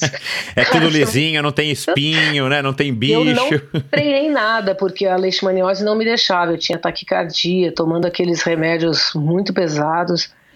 No fim, eu fiquei terceira geral, segunda na categoria, ganhei a vaga pro Havaí, só que eu não tinha dinheiro para ir, não fui. Mas, tipo, tive o gostinho de ter a vaga pro Havaí naquela época fiz o amador, né? E tava super doente, assim. Então sempre minha vida foi assim, uma coisa maluca, assim, de eu sei que minha mente é uma, ela é uma coisa fora do comum. Às vezes eu até me assusto, assim, com as coisas que eu que eu projeto e penso, sabe? Me diz uma coisa, é, o que que você acha que é, que mudou na Rosana dessa época? É, como é que você falou? Vida solta, vida livre? Vida livre, totalmente livre. Vida livre. E, e, é. e, da Rosana hoje, nesses últimos 10, 12, 14, 15, 17 anos, né? Já faz. O que, que mudou, assim, na, na Rosana? Ou não mudou? Você continua a mesma coisa, só está num outro corpo e com outro mindset, enfim, outro, outro, é, eu, outro estilo de vida. Meu acidente foi em 2011, né? Hoje tem oito é, anos. Perdão, é, acidente, é, né? é. O que é a única coisa assim, é, acontecem umas coisas loucas na cabeça. Outro dia eu tava em casa, uns, uns dois anos atrás, cara, me deu uma vontade de correr e eu quase corri. Uma coisa maluca. Eu tava na reta da cozinha e falei, eu vou correr. Eu ia ter levado um tom, mas a energia que eu coloquei, eu, eu que eu não tive a coragem de fazer, na verdade, porque eu lembrava do médico falando que eu ia me matar. Mas eu, eu devia ter feito, sabe? Eu penso. É uma, eu tenho a mesma coisa e eu tenho que, assim, sabe como domar um leão? quando você está numa jaula cheia de leões e o cara está lá, uhum. e às vezes um leão dá uma, uma patada. Eu, às vezes, me pego com projetos é, grandes e eu tenho que domar para isso não virar uma frustração. Mas, assim, o que eu procuro hoje, é, eu, eu posso dizer que até 2011, praticamente tudo que eu quis na vida, a nível esportivo, a nível profissional, eu consegui como atleta, depois como treinadora, que eu estava no auge da carreira, eu estava acompanhando a seleção brasileira de triatlon, indo como auxiliar técnica e muito feliz de estar ajudando os atletas. Eu fiquei em 2011, infelizmente eu tive que parar com isso. Esses dias até os meninos, eu coloquei uma foto antiga e eles escreveram assim, quando você estava na seleção era outra coisa. Eu trabalhava muito com a mente deles, com, a, com o resultado para a prova e achava muito interessante ver é, como eles reagiam com isso. Então, hoje que eu faço? Eu domo meus impulsos mentais, porque eles são gigantes. E eu vou criando projetos acessíveis para mim que eu consigo. Agora, meu novo projeto, eu não sei se eu vou conseguir, porque eu não tenho controle do abdômen, né? Agora eu já consegui fazer abdominal, que era uma coisa que eu não ia conseguir fazer. Faz uns. Fim do ano passado, eu fiz oito, oito abdominais eu chorei pra caramba porque eu não tinha isso, não conseguia, meu, eu não conseguia mover meu tronco para frente, desequilibrava um grau já caía. Hoje eu melhorei todo o meu controle de tronco, eu consigo parar, conversar com alguém, soltar as bengalas, que é uma coisa para mim muito bacana. E a ideia é ter projetos compatíveis com o que eu consigo e sempre eu vou empurrando o meu limite para frente, assim, sempre. Quando eu consigo, eu tento um pouco mais, quando eu consigo, eu tento um pouco mais, e assim eu vou indo e adquirir uma qualidade para que eu consiga. Meu sonho agora é pedalar na bicicleta sozinha. Nadar você já conseguiu, né? Teve aquela história da piscina que você narrou, né? A primeira vez que você pulou numa piscina, você tinha certeza de que você iria nadar pós-acidente e você afundou, a Vanessa foi lá e te salvou. Conta um pouco dessa passagem conta do desafio da Speedo no ano passado, que foi uma coisa que eu acredito que foi um grande motivador aí para você, né? Eu tive três pontos com a natação. Eu nadei a vida inteira, então é coisa mais gostosa do nadador é contar azulejo, ver aquele azulejo passando rápido, eu tinha aquela sensibilidade, se olhar, quando você nada uma prova, você vê aquilo passar, eu não sei, é maluco para a cabeça. Primeira vez, quando eu fui logo no começo na fisioterapia, eles me amarraram numa bicicleta elétrica, amarraram meus braços, minhas pernas, amarraram meu tronco, tipo, eu era uma, uma múmia ali, tava amarrado e o enfermeiro segurando atrás. E eles ligavam a bicicleta e meu braço rodava e minha perna rodava. Quando eu olhei para frente, assim, eu vi um reflexo de uma piscina, um cara limpando uma piscina no prédio da frente, e aquilo me deu uma certa tristeza. Por algum momento eu pensei, nossa, eu acho que eu nunca mais vou nadar. Isso ficou, passou, eu não, não pensava muito nas coisas ruins, eu ia embora para frente. Aí em 2013 eu fui para um hotel e a Vanessa falou: vai nadar que você consegue, vamos lá, entra na piscina. E ela me ajudou, eles me puseram na piscina. E quando eu pulei para dar o impulso, eu, obviamente não pulei, não deu impulso, meu corpo só caiu para frente. E eu tenho uma imagem daqueles azulejos, aquela cor azul assim. E eu fiquei lá um tempo e falei, cara, se ela não me tirar, eu vou afogar.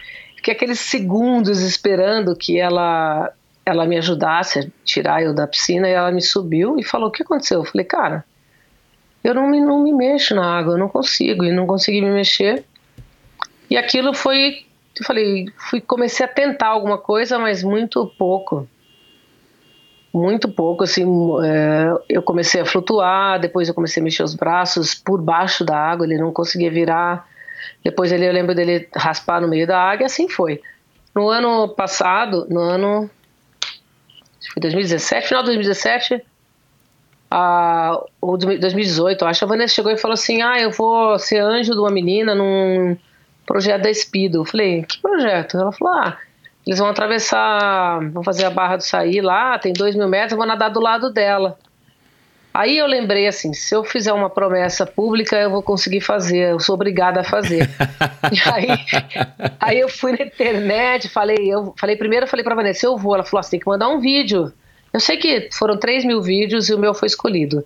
Que aí eu não sabia se eu ficava triste ou contente. Falei, Mas aí já estava o desafio, agora você não tinha como dar para trás. É, daí eu falei, tornei público, né? Porque daí você torna público, você obrigatoriamente tem que fazer a cobrança. A é.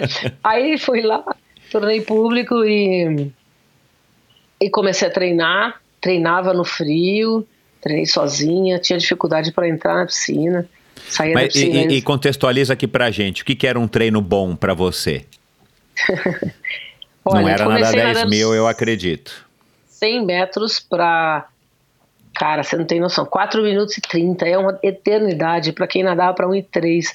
Eu lembro de olhar o azulejo, eu falava, impossível, tem alguma coisa errada. Aí eu jogava pedrinha na piscina e falava, impossível, é o mesmo azulejo. e aquela pedrinha não chegava, cara. E aí fui, tipo, era muito ruim. E quando eu acabava, eu tava exausta, era difícil tomar banho, mas eu não reclamava, assim. Era uma exaustão mental e física, e eu tinha que tomar banho e trabalhar foi bem duro, mas eu falava, eu tenho que conseguir, tenho que conseguir. E eu fui melhorando, melhorando, melhorando. Eu cheguei a nadar para 2,30, que tipo, é um feito. Uau. Ah, na véspera, uma semana antes da prova, como eu sempre fiz, eu falei para Vanessa, vamos para lá que eu vou nadar eu vou tentar ir voltar para a ilha porque no dia eu quero estar tá muito sossegada, como eu fazia quando eu era atleta. Treinava o dobro para fazer bem. Ela falou: Você tem certeza? Eu falei: Tenho absoluta certeza. Aí treinei algumas vezes no lago, foi bem. Eu ficava com.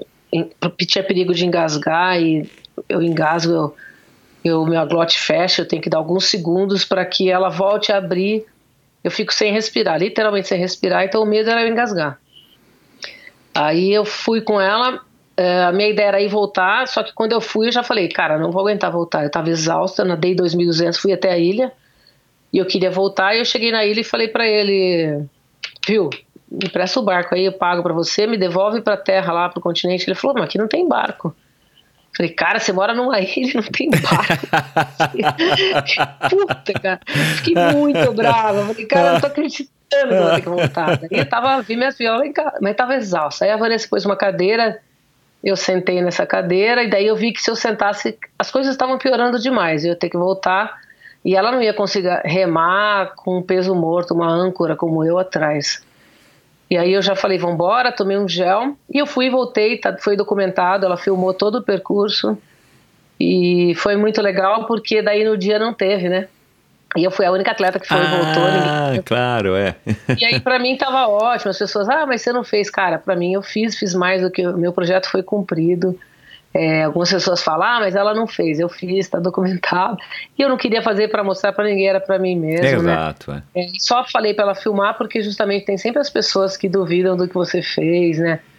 É, eu há um poucos meses atrás eu tive uma pessoa que foi tão engraçado. Falou assim que eu não que eu não tinha ganhado nenhuma prova, que não achava na internet, que era uma, uma mentira o que eu fazia. Falei, caraca, se eu ouvi isso, né? Aí quando você vai ficando mais velho, você não liga muito para essas coisas, mas eu falei assim, como pode, né? É, alguém duvidar do que eu fiz na vida, mas faz parte. É, e essa essa esse desafio da espírito eu agradeço muito na Speedo porque me proporcionou uma alegria, ah, não é mensurável o que eu senti. A hora que eu, acabei, que eu fui e voltei, a hora que eu cheguei, uma coisa inacreditável. Assim, minha alma foi para o céu e voltou acho que umas 50 vezes. Bacana. Muito... E, só para deixar claro, a prova não aconteceu porque não tinha condições de acontecer, né? Por isso que a, é. o desafio acabou não acontecendo, né? É, a gente estava lá, tentou no, até no sábado eu fui tentar treinar, tava muito perigoso, e no domingo tava bem mais, aí ninguém fez. É. E foi muito legal na praia, porque as pessoas que eu não conhecia me eu vim aqui só para te ver, era muito legal, assim, esse carinho do público, eu não conseguia nem andar lá direito, de todo mundo me parar, e depois que eu postei os vídeos, as pessoas, as mensagens, né, foi uma, um projeto, assim, gigantesco e teve um final feliz, que foi o de eu conseguir, né? E fiquei muito contente, muito, muito, muito. Alguém, alguém consegue domar esse leão aí, Rosana Merino, ou ninguém consegue? Você não pode ser contrariada? Você acabou ficando mimada, Rosana? Não, por não. conta da condição, né? Porque eu imagino também que deve ser um saco, né? As pessoas olharem para você com um olhar de pena, ou, como você disse, a pessoa quer te ajudar. É, tem gente que olha e fica desconcertado, enfim, né? É, e você, você, acabou ficando assim um pouco mimada ou você não gosta de ser contrariada e ninguém pode falar não, Rosana, você não consegue porque ou tem alguém que vai, sei lá, seja Vanessa ou algum irmão teu, alguém que chega para você e, e fala, Rosana, calma, menos, vamos lá, né? Olha a tua condição, é. calma. Você também, pera lá, você tem essa condição, mas você também não é a rainha do mundo. Uhum. Olha, domar, eu mesmo me domo, assim, os meus projetos são todos é eu sei onde eu consigo chegar. Eu não. Eu tenho projetos ridículos que eu posso falar para você. O meu projeto hoje é pedalar. E eu brinco com a Vanessa. Ai, ela quase quer me matar daí. Meu projeto, se voltar a pedalar, é fazer o Race Across America só. Opa, olha lá, eu, eu, eu, já me candidato a te ajudar, hein? Você pode ir então comigo. Aí é, é uma piada hoje isso, mas essas pequenas, grandes, insanas loucuras me fazem viver. É, eu não sou mimada a esse ponto, eu, eu, tenho noção do que acontece comigo. Às vezes minhas coisas me irritam. É, quando eu entro num restaurante, o restaurante para. Fica olhando, é, sabe? Deve voltando, saco, parece né? que eu tô num passarela. Muitas vezes as pessoas me conhecem. Então eu não posso. Antes, eu tenho vontade às vezes de falar, pô, o que que tá olhando? Nunca viu? Mas geralmente é alguém que conhece, eu, eu não posso fazer isso, porque a pessoa Claro, depois é chega e vem com o maior antipático, carinho do mundo e fala. Ah, eu sou sua fã, sabe? Como já aconteceu várias vezes entrar em restaurante, quando eu vou sair, minha conta tá paga, eu não sei quem pagou. Isso é um carinho muito grande, né? Mas, assim, algumas coisas me incomodam. Como a- quando você vai parar numa vaga deficiente e a vaga deficiente tem dois postes na vaga. Então você tem que rezar para não ter nenhum carro para você entrar na diagonal. É, essas coisas do deficiente me. é, Você não- eu não consigo andar na rua, porque as ruas não são adaptadas para andar, Meu né? Deus, é. É, é bem difícil, assim, com carro eu vou em todos os lugares tal. Ah, quando eu entro para academia é, para dar treino à noite, eu sou totalmente fora, né? Academia todo mundo tem 20 anos, eu tenho 55, dou aula sentada e fico vendo os estagiários me olhando entrar, acho que eles falam, onde que essa senhora vai? Senhora. Fico imaginando assim, eles devem falar assim, não- às vezes não conhece, fala, nossa, será que ela trabalha na recepção? eu me divirto com isso. Mas é. Às Não, e você também fica com um gostinho de que, cara, eu tô aqui, tô fazendo isso e provavelmente tô fazendo melhor do que vocês. É, eu já passei por uma situação. Quando eu não estava doente, eu sempre fui mais velha que o normal por competência. Trabalho por competência, não pela beleza ou pela minha condição física. E fui bater o cartão, um cara falou assim: Nossa, não me vejo com essa idade. Eu tinha uns 40 anos, nem estava que doente. no raiva, meu. auge da minha forma física. Ele falou: Não me vejo com essa idade trabalhando numa academia batendo cartão. Aí, Cara grosso, meu. É, grosso. Meu sangue espanhol subiu, desceu, subiu, desceu, fravo, vou ter que falar. Deu. Eu geralmente não respondo, eu sou bem controlada. Eu falei, cara, você não vai conseguir. Com a minha idade, para trabalhar numa Boa. academia de atlética, você tem que ser muito bom, porque você vai ser demitido antes, como ele foi. né? Olha lá. foi. Olha lá, se É. o sujeito tá nos ouvindo, ele sabe quem ele é, tá vendo, parceiro? Olha aí, ó. Você pensou. É, E aqui se aí, faz, aqui hoje- se paga. E eu, quando eu estava na UTI, eu di- ditei uma carta, chama Diário de uma Viagem, eu mandei a Vanessa pôr esse nome e tornar essa carta pública, onde eu falava que eu não queria que as pessoas me visitassem, mesmo porque eu estava com infecção, estava bem ruim, né? E fiz uma declaração pública que eu iria até elas andando, que não precisava me visitar. E como eu, quando eu entrei na academia, na companhia para trabalhar novamente, eles, lógico, que me aceitaram de novo. Eu estava em condições bem, bem ruins, assim. Eles tinham uma frase lá: Eu vou até vocês andando. Foi um- puseram uma, uma frase, me recepcionaram. Foi bem legal, assim. É, eu sinto pena. Há quantos anos que você tá na companhia atlética? Eu tô lá desde 2007. Uau. É, e eu era atleta, daí eles me contrataram.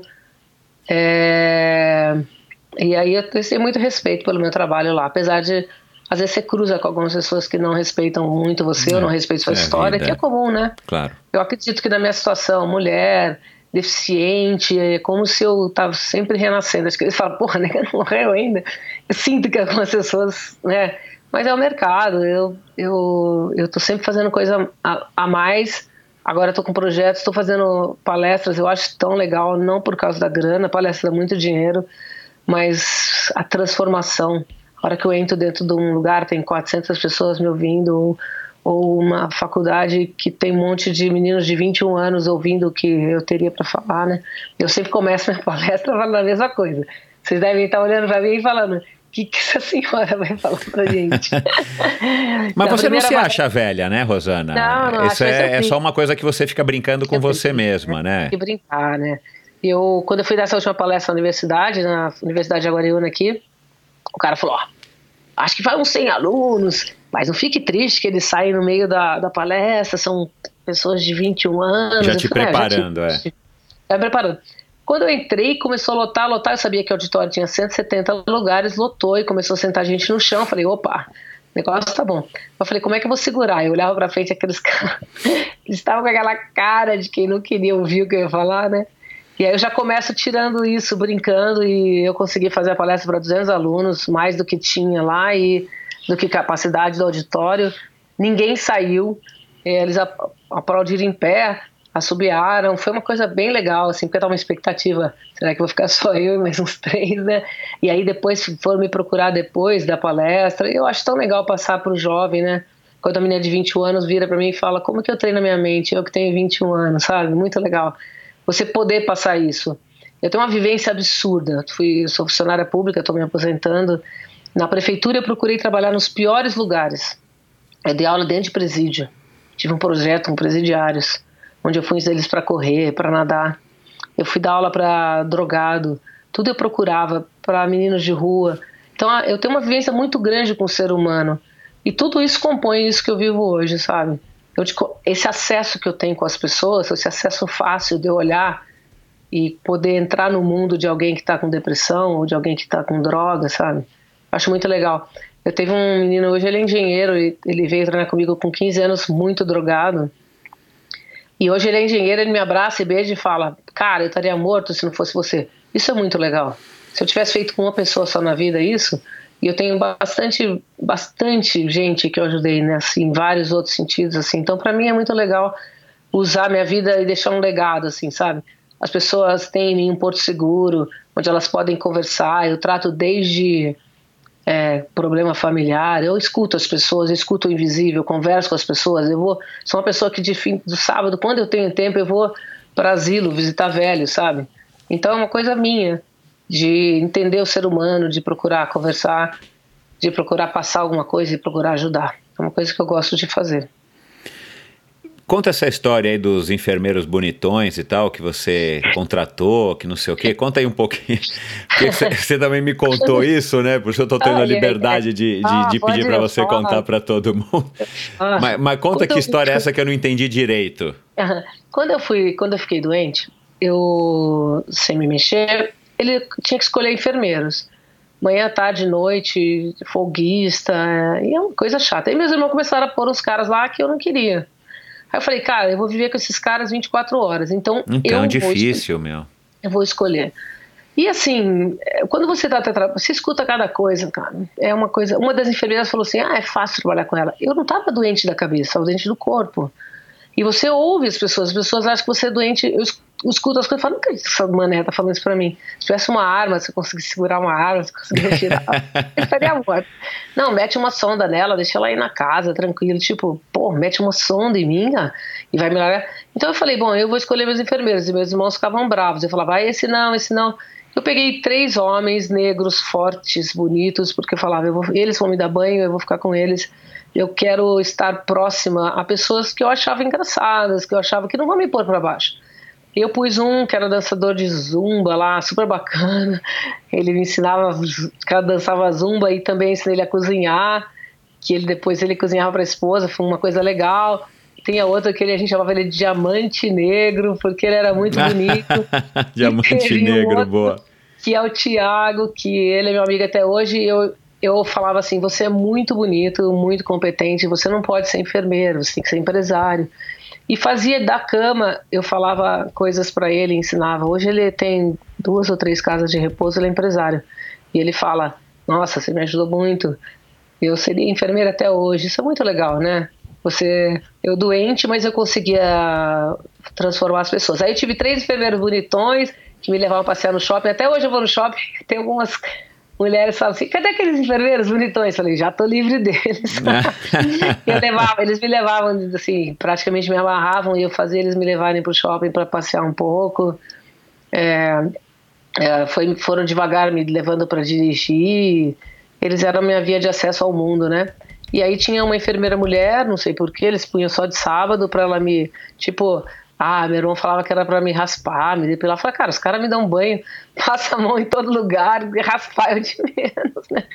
Mas sempre foi muito divertido, assim. Eu sempre, sempre não, não fiquei triste. Eu tratei tudo muito, é, muito bem, sabe? Fiz tudo muito bem. É, essa tua história é parecida com a daquele filme Intocáveis? Mais ou menos. É, quando assisti, eu me vi muito ali, sabia? Porque é... aquele filme é sensacional, né? Para quem não assistiu, vai e assista. Um, é um meio que um drama com comédia de um, de um ricaço aí, acho que francês, né? Não lembro, inglês, que, que fica tetraplégico ou é tetraplégico é. e está procurando um enfermeiro para cuidar dele 24 horas por dia. Ele arruma exatamente.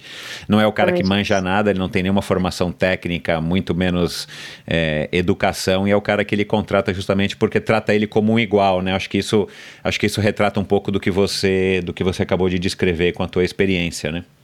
É, eu tinha umas coisas que eu, às vezes estava tarde, os enfermeiros passavam a noite trabalhando e eles me cuidavam, trocavam fralda, davam um medicamento e eu falava, deita no sofá e pode dormir.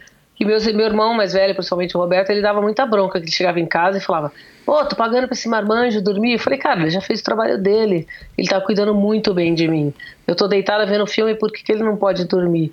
É aquela coisa de enxergar as pessoas, de, de ver as necessidades, sabe?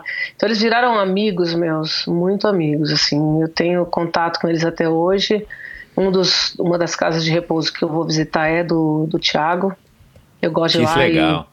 e é, eu entro, ah, é muito é muito triste as pessoas ali, é um depósito, né? Mas eu fico lá escutando as pessoas, levo comida, sempre peço para alguém comigo porque eu não consigo carregar sacolas de comida, levo algum irmão e vou nos quartos, converso, escuto as histórias mil vezes e escuto eles falarem da vida deles, de como eles viveram. Eu acho tão importante. Eu ainda estou em formação como pessoa, assim, e eu preciso passar por isso também, né? Então eu gosto, era uma coisa que faltava, esse encontro com idosos, eu já passei drogado, tudo que você imaginar, eu já vivi do lado de todo tipo de pessoa e faltava isso do idoso, mas o idoso, entre aspas, insano, né? E aí eu vivo isso, às vezes quando eu tenho tempo ainda faço isso. Uma coisa que eu tô falando agora, mas ninguém nem sabe de que eu faço isso. Legal. É, é assim, é, é claro que ninguém, ninguém, ninguém nunca imagina, né? É, é, foi também o que, o que eu acabei falando na introdução aqui da nossa conversa hoje, né? A gente, quando a gente sonha, a gente sonha em ser alguém melhor, ou um artista, ou um atleta campeão, ou sei lá. A gente nunca sonha em ser alguém que a gente acha que vai viver pior do que a gente está vivendo. É, mas às vezes isso acontece, você é um exemplo disso e você conseguiu reverter isso, enfim, da melhor maneira que você está, enfim, que você que você está sendo capaz de. Mas deve ter alguma coisa que, que, que eu imagino, né, que deva ter alguma coisa que, que você conseguiu tirar de bom disso tudo, assim, tipo, tem alguma vantagem? É, tem alguma coisa que você fala assim, cara, isso aqui agora eu posso fazer ou eu ou eu posso experimentar, ou eu posso viver, e, e, eu não teria tido essa oportunidade se eu não tivesse passado por isso a, em 2011? Ou não tem nada assim que você. Eu, assim, de imediato, de bate-pronto, eu não vejo, assim... Nenhum lado bom. Vantagem, não, lado bom é continuar... Eu continuei meu processo, na verdade, o que eu sinto de falta é do vento na cara, que falo, né? Que a, a bike me dava e a corrida me dava. Uma pessoa livre, né? É, eu tenho sempre a imagem do Vitor, a gente era muito parceiro, a gente viveu junto muito tempo, viajava. Essa coisa que a gente tem do, da pessoa quando é alma livre, assim, que você faz o que quer. Eu ia remar, eu ia velejar, eu ia pular da ponte da Bandeirantes, eu ia. Aí é, as, essas são as desvantagens que eu sonho, às vezes, em, é, em tocar isso novamente. Não consigo. O que talvez que é uma coisa que eu não faria, são as palestras, talvez eu não faria. E talvez eu sempre pensei em escrever um livro e provavelmente a vantagem é que esse meu livro será muito mais profundo. Eu pretendo começar a escrever, já estou até com um produtor literário, eu duro arrumar tempo, mas eu vou tentar arrumar um tempo para começar a escrever meu livro. E essa aí acho que é a única coisa que eu não faria. O resto acho que eu, minha vida seguiria normal.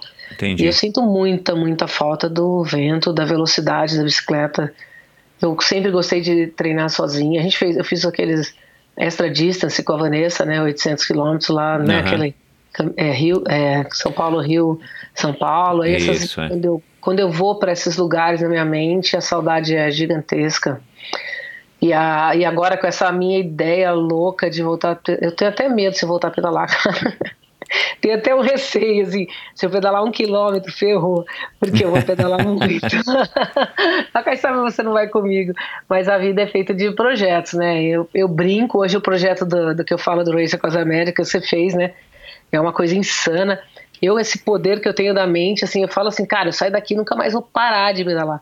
Meu físico não manda nada em mim, minha mente manda em mim, né?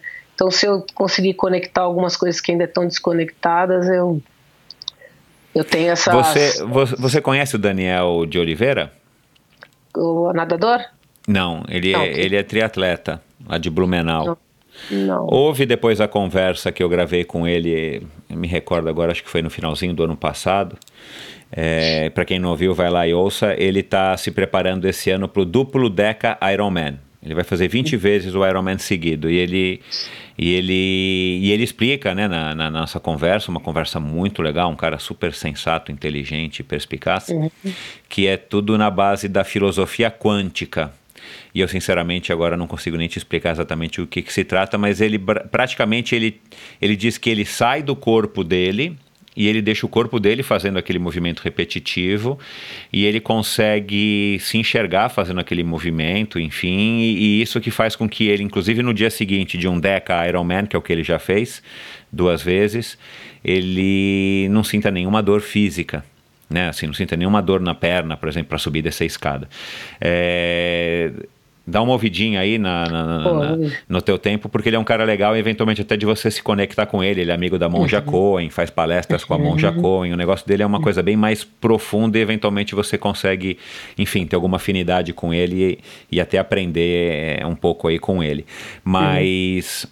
É, você, você tem mentores? Quem que você conheceu nessa sua trajetória? É, você fala muito da Vanessa, né? Que além de ser sua sócia, é, é sua atleta e, e, com certeza uma parceirona, né? Porque você já citou o nome dela aqui N vezes. Aliás, já uhum. fica aqui meu convite para Vanessa, que eu sei que vai estar tá ouvindo. Vamos bater um papo também em breve aqui no Endorfina, se você topar, Vanessa.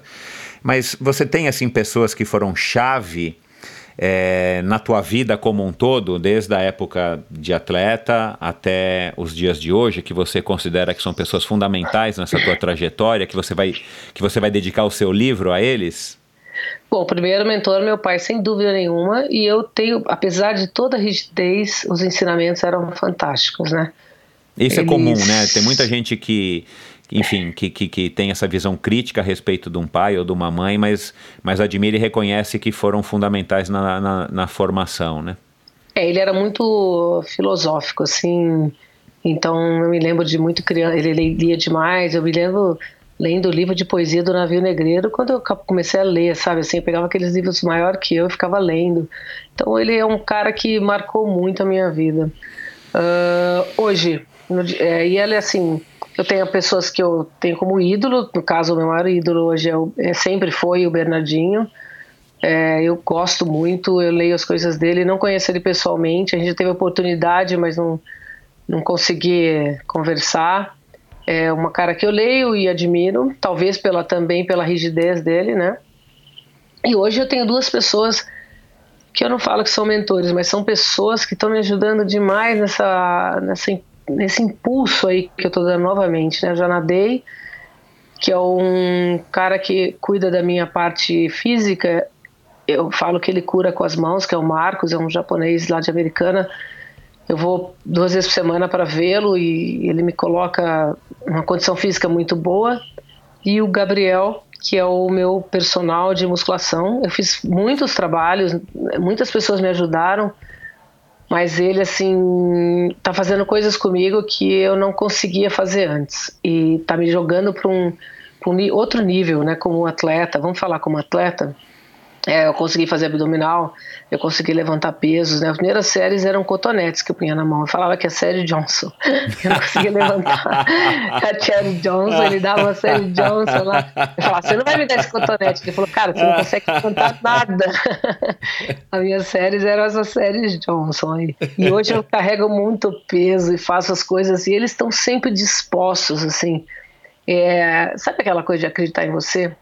Quando a doença é neurológica, o que você topa com pessoas que não acreditam em você. Você vai para as clínicas, as pessoas fazem o trabalho, mas é como se lesse no interior delas. Faz aí, vai. Tá querendo fazer, mas não é aquela coisa, vamos, você vai melhorar, caramba, vamos. Você pode isso, sabe? Eu acho legal que eles me dão bronca, eles eles me ajudam demais, mas demais. O Marcos com as minhas dores, né? Eu tava caindo demais. Aí quando eu encontrei... Qual que é o sobrenome dele, ou o nome da clínica dele? Então, é, ele, tem, ele trabalha na casa dele. Se eu perguntar o sobrenome, eu não vou te responder porque eu não sei. Entendi. É em americana. Ele é o que? É um acupunturista? O que, que ele faz? Massagem? Ele São faz técnicas orientais? Ele é formado em educação física, pós-graduado em fisiologia do exercício. Foi para o Japão, aprendeu as técnicas todas lá de, de fentosa, de, de trabalho com as mãos. Quando ele voltou, entrou em choque, né? Porque um cara tão do, doutorado e tudo em fisiologia começar a fazer massagem, né? Meio esquisito. E ele é, fez opção por fazer esse trabalho com pessoas. Eu falo, apesar dele não gostar, mas ele, eu falo que ele tem poder de cura com as mãos. Ferrou, Marcos. Falei na internet. eu nem vou dar endereço. Ele é muito bom. Os caras chegam lá de cadeira de roda, ele vai lá, mexe, tira. Às vezes eu tô mandando alguns atletas meus que com lesões muito antigas. Eu não sei qual que é a dele, mas ele, ele mexe, minha coluna ele consegue porque como eu perdi a musculatura, minha coluna ela ela descarre, ela caiu, né? Então eu uhum. tenho um S grande na coluna. Aí eu vou, faço a musculação com o Gabriel e ele me, me depois vou no Marcos e ele me solta é, tipo assim, a evolução que eu tive nesses últimos seis, sete meses é absurda, coisa que eu não achei que eu ia conseguir. Olha lá. Eu chorei de soluçar o dia que eu consegui subir o abdominal. Ele segurou meu pé, deixou o banco ali uns 40 graus e eu consegui subir. Para mim aquilo foi, meu Deus, como foi bacana, sabe? Como a sensação, eu nunca imaginei que ia conseguir fazer um abdominal novamente. Isso para mim é uma é uma vitória, é uma vitória eu cair, ficar de quatro e conseguir engatinhar até um lugar, sabe? São coisas que que eu tô ganhando ainda e a lesão minha, ela com pouco menos de um ano, ela já para de evoluir. Eu tô evoluindo ainda, tô com oito anos de lesão já, né? Claro. Você é religiosa? Você tem alguma religião? Ou você acredita em alguma coisa superior? Ou, ou você não era e acabou se tornando? Como é que é esse teu lado aí da fé? A minha, a minha formação católica e hoje eu sou espírita kardecista, mas não por causa da lesão. A única coisa que a lesão me fez estudar, que eu não, não eu era assim por uma algumas alguns eventos que aconteceram na minha vida que não tinha como não acreditar e, e depois que eu fiquei com a lesão, eu comecei a estudar toda segunda noite. Eu faço um curso lá, kardecista, eu gosto bastante.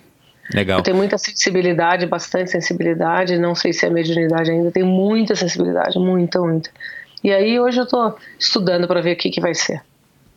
Bacana. Você não se considera uma atleta hoje, Rosana? Eu sou. Ah, eu sou atleta. Né? Você não eu pode sou... se comparar. É assim, aí é, eu vou te dizer, eu vou te dizer o meu ponto de vista, com todo uhum. respeito. Eu tenho 50 anos, vou fazer 50 anos agora. E, enfim, e eu já tive o meu lado de atleta bacana, tal, ganhei várias uhum. coisas e tal. É, na mesma época que a gente competia. Cara, assim, eu não sou nem, um, nem metade do que eu fui. E, e cara, é ruim de aceitar isso, uhum. mas a gente tem que aceitar. Mas hoje eu treino só por prazer, enfim. Aliás, estou treinando Sim. pouquíssimo. Então, assim, também você não pode. Que vai pedalar então, você não pode ter a ilusão também de que uhum. você, hoje, com 55 anos, você estaria a Rosana com 30. Não, não e, e, e, pelo que você está fazendo e pelo esse teu estilo de vida, e, e eu acho que os meus ouvintes aqui, os nossos ouvintes, vão concordar, cara, você é uma atleta. Horas. Né? Não tem o para-atleta? O para-atleta talvez nade, dependendo da, da classe dele, ou ele nade 100 metros para mais do que 2,30, que é o que você está nadando hoje. Quer dizer, eu acho que você, assim, com todo o respeito e, e, entendendo a tua situação, mas assim, eu acho que você poderia sim se considerar uma atleta. E eu vou te fazer uma pergunta aqui que vou te colocar aqui na Berlinda. Você tem alguma dúvida de que você vai fazer algum feito atlético impressionante ainda na tua vida? Não, claro não que você vai. Você vai fazer. Que seja o Race Across America em dupla. Não precisa ser solo. Ou que você faça uma. Sei lá, vai fazer uma maratona dupla. Eu não sei. Mas assim, alguma coisa você vai fazer, cara, porque você está muito inquieta e você tem esse espírito de atleta. Você tem essa. É, é, é, você tem ainda a cabeça da Rosana atleta, que foi a vida inteira e continua sendo. Por isso que eu acho que você ainda é. E claro, não dá para comparar teus tempos com os tempos que você tinha, os feitos que você fez. Mas também não daria se você não tivesse passado pela, pela, pela cirurgia. Então, assim, é, eu arrisco dizer, e, e, eu vou te falar, eu acho que a, a Vanessa e as pessoas mais próximas a você assinam embaixo. É, você vai fazer alguma coisa impressionante e você vai voltar aqui para contar. Só não sei o que, que vai ser ainda e nem quando vai ser. Sim, sim. Eu tenho, eu não vou parar de ter projeto, Michel, então... de maneira nenhuma. É, isso se eu parar é, eu falo sempre, brinco, eu falo assim, eu vou andar nem que seja para deitar no caixão, sabe assim? Eu tenho que ter isso, senão eu não Sim, vou Mas vai fazer muita coisa antes, cara. É, porque você é, está é, evoluindo, então- né? E, É. e, e tem pessoas em condições super precárias eh, físicas e que fazem feitos impressionantes. A gente, hoje com a internet, é fácil de ver isso, né? Então, É. é, não sei, eu não tenho dúvida de que você vai fazer. Você vai aprontar alguma aí que vai deixar muito, muita gente de cabeça em pé, mas você vai conseguir. É, eu tenho isso, eu tenho, eu, eu, assim, lógico, eu me, eu me sinto atleta e brinco às vezes. Ah, puser todo mundo com a minha lesão aí do mundo, eu tô dentre as primeiras, porque Então- ninguém estaria de cama, né? É, então eu acho que eu tenho, eu vivo disso, desse desafio, eu vivo dessa condição de querer me vencer, e isso que me faz viver, entendeu? É o que eu falei, eu treinei para passar por isso. Eu vou, vou. Meu projeto atual é chegar e sentar numa bicicleta sozinha, é, mesmo com a minha miosite, eu estou tentando trabalhar a perna. O que acontece com a minha perna? A hora que foi tirar a miosite, um pedaço dela eu ainda tenho, porque meu tendão e meu nervo, é, meu tendão e minha artéria estão dentro do osso que formou. Então não deu para tirar. se, se ele cortasse, ele podia, eu podia perder a perna ou morrer com a corte da minha artéria. Então ele teve que abortar a cirurgia. O que acontece? Isso, muitos dias ele me. como se estrangulasse minha perna e eu perco a força. Ah, entendi. Que é isso Então- que faz você cair de vez em quando. Exatamente. E aí eu Ah. não sinto a perna. É horrível. Então, quando eu tenho algumas. Tem vezes que eu tô, parece que eu não tenho lesão nenhuma, cara. Eu cheguei a fazer ó, três semanas atrás, eu fiz o agachamento. O agachamento meu é assim, né? Sentar no banco, levantar e sentar com o peso do corpo. Eu cheguei a pegar barra, que é tipo uma coisa insana para quem não tem equilíbrio. Eu Então. peguei e falei para ele dar a barra, ele me deu a barra e eu fiz agachamento com barra, com a barra frontal, que tipo, para quem não tem o abdômen, isso é, uma, é um feito. Então, é, eu tenho esse problema da miosite. Agora eu vou entrar de novo em exames para ver o que está acontecendo, o que acontece. Eu, particularmente, estou numa crise faz duas semanas, com muita dor e ela falhando. É um momento que eu sei que vai passar, mas é difícil porque dói, ela aperta, estrangula, eu tenho dor na virilha. É como se a perna. é, além de dor, ela morre, sabe? Como se ela morresse. Eu não sinto Ela a- desliga, né? Ela dá uma Desliga. desligada. É. é, e aí eu não posso confiar nela, então eu tenho que estar todo passo pensando no que eu tô fazendo, é bem chato isso. Mas vai passar. Isso então, é, eu tenho essa convicção de que eu tô indo para frente, eu não tô parada nem tô indo para trás. Apesar da idade avançar, eu, eu tenho muita coisa para ganhar ainda com a minha lesão medular. Eu tenho certeza que eu vou ganhar muito. É, aí com a minha lesão medular ainda vou, vou melhorar muito. Né? Legal. Qual, qual o melhor conselho que você já recebeu na vida? Tem algum conselho assim que, que você que eu recebeu penso- e que foi bacana, que mudou a tua vida? É, o que eu conselho seria o aprendizado da minha vida é não acreditar na leitura que as pessoas fazem. Eu acho que é um conselho para todo mundo. Nem na leitura muito boa, nem na leitura ruim, né? Às vezes a pessoa te elogia muito. Eu, eu tenho muito pé no chão. Eu brinco que eu sou a pessoa que desce o padre do balão, sabe? Às vezes um atleta vem comigo, eu estouro os balões dele. Ele vem muito, eu sou, eu sou, eu estouro os balãozinhos, põe pé no chão. É isso, você não acreditar na leitura, você ter uma leitura consciente do que você pode e o que não pode, você ter sonhos e não pesadelos. Eu sempre falo que quando você, que é um, eu falo para todo atleta, escolha seu objetivo, vamos fazer um planejamento. Às vezes o cara não tem o objetivo dele, tem o objetivo do outro. Aí é frustração e é pesadelo. Isso, isso. É. Isso é muito importante para qualquer nível de atleta. Né? Ah, eu quero ser igual a tal pessoa. Puta, cara, você não vai ser, você não nasceu ali, você, ninguém é igual.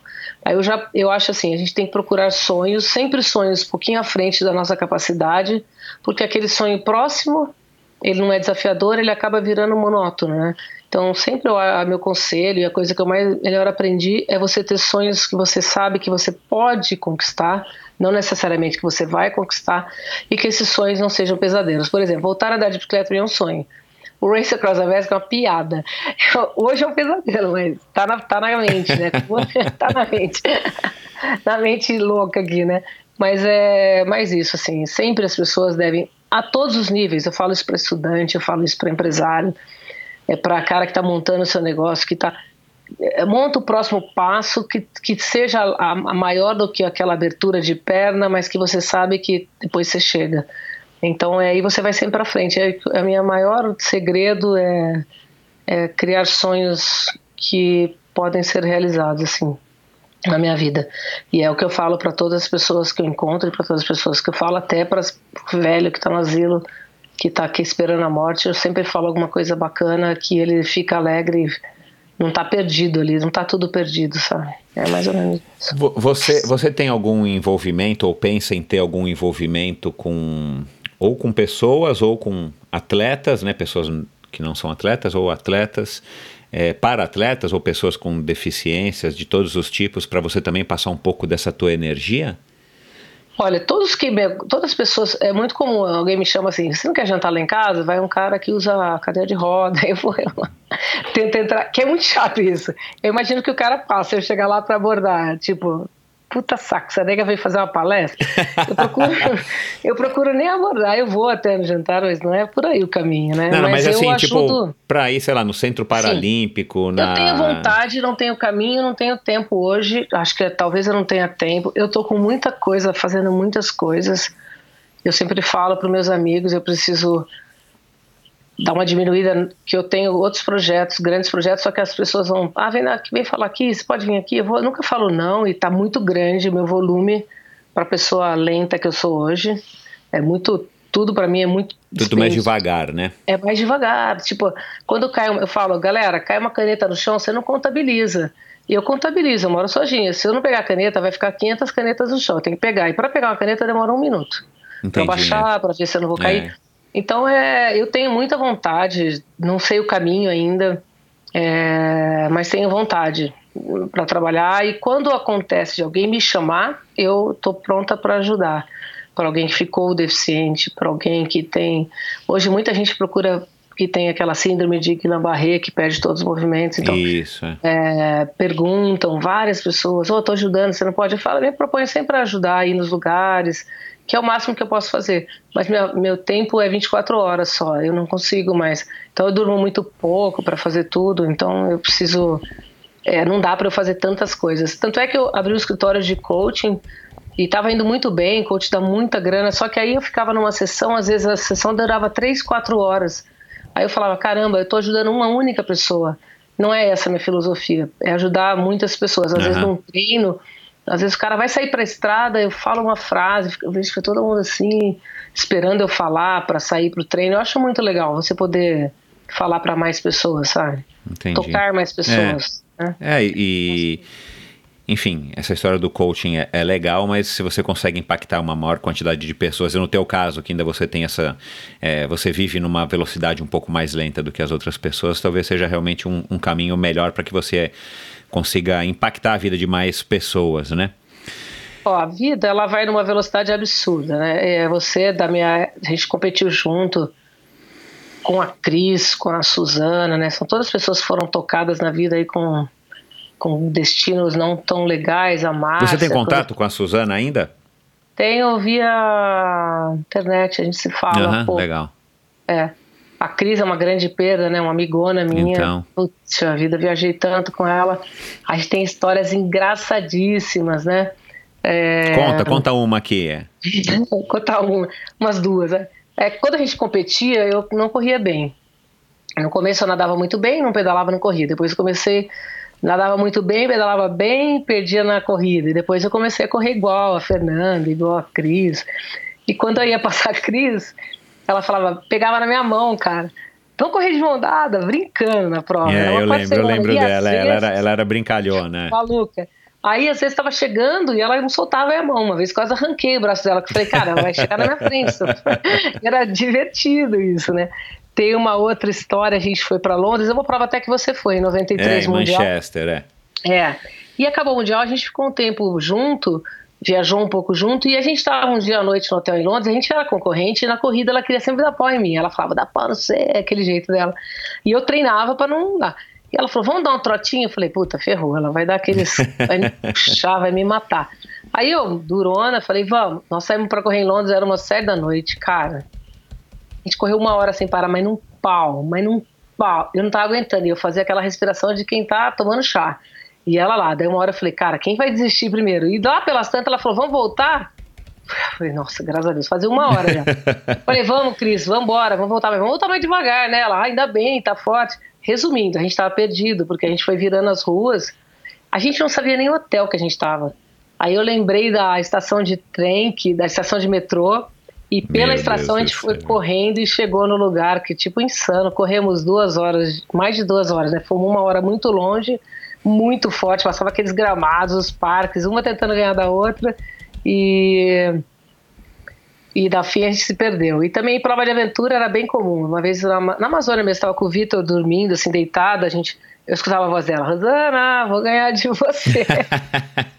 e não ganhou, viu, Cris? Tá me ouvindo aí, você não é. ganhou. Chegou na. Na Amazônia eu cheguei na frente dela. Mas era uma coisa muito saudável, né? Era uma amiga, a gente era uma outra geração, assim, a gente disputava, mas se respeitava, né? Era divertidíssimo viajar com ela. Você acompanha o triatlon hoje em dia? Acompanhei mais, agora não tanto, mas acompanho. Pouca coisa, mas acompanho. Eu vejo o Diogo, o Brasil, assim, Diogo, Pamela, Danilo, são pessoas que eu, é, de quando eu trabalhava com eles, um pouco assim, os, os atletas melhores. Eu fui para Havaí esse ano, né, que a Vanessa foi competir, eu fui lá para assistir, é, gostei bastante tive a oportunidade de falar com o Frodeno, que era um cara que eu achava o máximo e acho muito mais agora com simpatia. Acompanha assim, meio perto, meio longe. Entendi. É, bom, para a gente encerrar, o que que, o que que o esporte significa na tua vida? Além de tudo isso, né, que você acabou de descrever, que é praticamente só esporte, mas assim, se você pudesse sintetizar numa frase, assim, o, o que que o esporte significa para você? Esporte para mim sempre foi construção de novas estradas para mim, sempre. Independente no estágio que eu tivesse, ele sempre construiu estradas para conhecer o mundo inteiro, como eu viajei o mundo inteiro, para conhecer pessoas, para conhecer o caminho de, de, de voltar a ser a Rosana que eu era ou próximo da Rosana que eu era. É, é uma construção de novas estradas e sempre estradas melhores do que a que eu estou. Essa que é o esporte para mim. Legal. Rosana, um último recado para os teus fãs, para os nossos ouvintes aqui, antes da gente encerrar essa conversa que foi muito bacana, acho que é, um, é uma inspiração para todo mundo. Bom, eu, eu procuro falar para todos, esportistas e não esportistas, que vocês sempre tenham é, um destino, né? É, viver por viver não é legal. Hoje as pessoas ficam o tempo inteiro no celular, né? Assim, não digo que é errado estar no celular, mas assim, cuidando da vida do outro. E eu conheço pessoas que não saem dentro de casa, né? E é, o mundo é tão legal para fora, é tão legal a gente fazer coisas, viajar, ter projetos, né? Então, é, o meu único recado, saibam para onde vocês estão indo, porque a vida hoje está numa velocidade absurda por causa da, das redes sociais e às vezes a pessoa passa e não sabe para onde está indo. Ela se preocupa por uma foto bonita, uma coisa bacana e não está construindo nada. Nesse, nessa minha jornada aí, desde 2012 que eu voltei a, a andar e voltei a conhecer mais pessoas, eu vejo pessoas muito preocupadas em aparecer com uma foto bacana, aparecer legal e não estão vivendo realmente, né? Ele não vai treinar, é legal postar uma foto do treino. Não tem parece que você não treinou. Eu vejo alunos, atletas que não treinam e tá todo dia você olha aqui, não conhece, fala, cara, o treino tem pra caramba. O cara nem pedalou, nem nadou. Então construa um futuro. Construa um futuro legal. Veja para onde você quer ir. Faça essa pergunta todo dia, a hora que você acordar. Para onde você quer ir? Para o que, que você está construindo? Porque a vida é curta. A gente não sabe o que tem do lado de lá. A gente não sabe o que vai acontecer daqui dois dias. Né? Então acho muito importante você saber para onde está indo e, e, procurar ter coisas reais, não coisas é, é, ilusórias de uma rede social, coisa parecida. Quem quiser, depois que depois de ter ouvido esse nosso bate-papo aqui e tal, quem quiser conhecer mais a teu respeito, quem quiser é, eventualmente te contratar para uma palestra, né? Você acabou de falar aí bastante que faz palestras e tal. Ou quem quiser treinar com você, né? Você tem mais de 200 atletas, né? Você falou aí no México, mas você tem na Dinamarca, sei lá, na Nova é, Zelândia, na Espanha. É. é. tem alguns atletas fora. Você ainda recebe, você ainda dá, tem vaga aí para treinar mais Ó, gente? É, esse dia eu até falei para Vanessa, vai ter que ter um, a gente tá quase com um limite, porque eu não quero perder a qualidade de claro. conversar com o meu atleta. É, lógico que tem uma coisa comercial, aí as pessoas falam, Pô, mas você põe uma coisa online, nem olha pra cara do atleta. Eu não, realmente eu não consigo trabalhar assim. Eu recebo muita coisa pelo Instagram, né? Pela Rosana Merino Sports. que é o Instagram novo, que a gente fez uma marca, desenhou uma marca nova. A minha que marca. tá super bonita, né? É, ela desenha, é a minha vida, né? Que ela, ela vem, ela tem um. O R ele é cortado, né? E daí ele continua a vida agora com altos e baixos, formando o M. É, Sensacional, ainda mais com essa é. explicação, é, eu, não tinha, eu não tinha tentado para isso. É, os caras começaram com um círculo né, que quebrou, que a minha vida teve um, uma ascensão e daí quebrou tudo, e viraram esse círculo formando o RM, onde no meio da minha ascensão profissional, né, não tão de atleta, mas profissionalmente quebrou, e aí veio o M, que é o alto e baixo, e tá como tá sendo a minha ah, vida agora. Eu tô vendo agora, sensacional. É, é uma ideia muito bacana e é uma nova, é uma nova metodologia é, de trabalho que eu estou tentando desenvolver, trabalhando corpo e mente junto. E vai pelo Instagram, manda pela RM. Geralmente quando a pessoa começa a seguir a gente, eu já mando uma mensagem, a Vanessa que manda, ou eu. E todas as pessoas que me procuram por rede social, Facebook, eu não entro muito, mas quando eu entro eu procuro responder. Tá é, bom. Responder e conversar com todo mundo que precisar.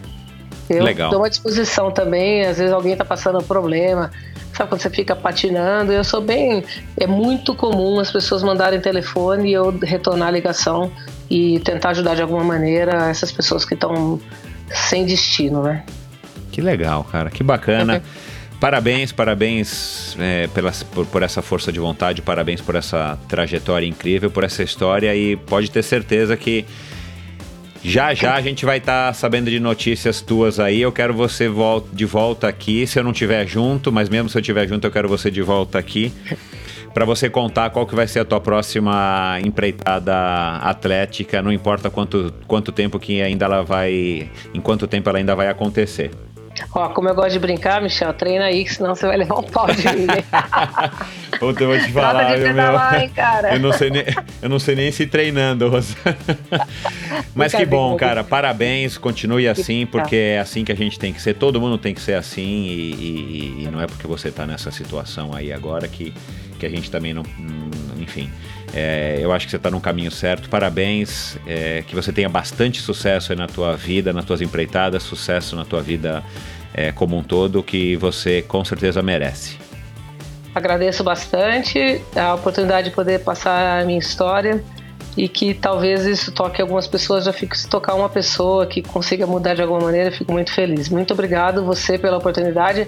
Fazia muito tempo que a gente não se via, competimos muito juntos na muito, mesma é. época. Então. E fico muito feliz em poder estar com você aqui. Legal. Um beijo e um, um abraço, Rosana. Um beijo para vocês todos aí. Obrigado.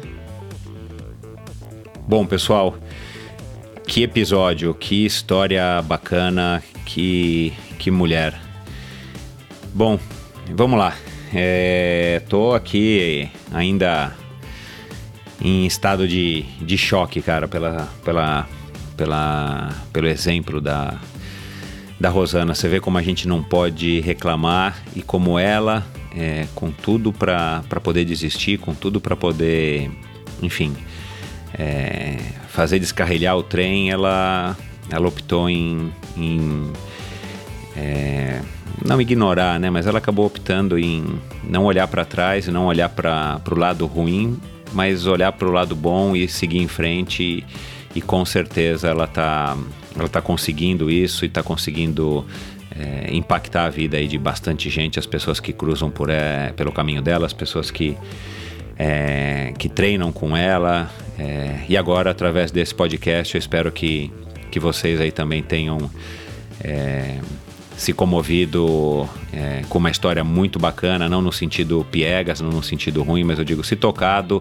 é, aí sim, literalmente, vamos se tocar, parar de reclamar e vamos olhar para frente, porque a gente tem muita coisa bacana aí nessa vida e, e a gente tem que valorizar a nossa saúde, como a, a Rosana valoriza a, a condição dela, os avanços dela e ela pode, e ela pode com certeza sonhar com o que ela está sonhando e, e, eu falei, é, e é o que eu acredito mesmo, ela vai conseguir realizar algum feito atlético impressionante ainda nessa vida dela, porque isso está dentro dela e, e, isso não morreu com, com a paralisia lá em 2011.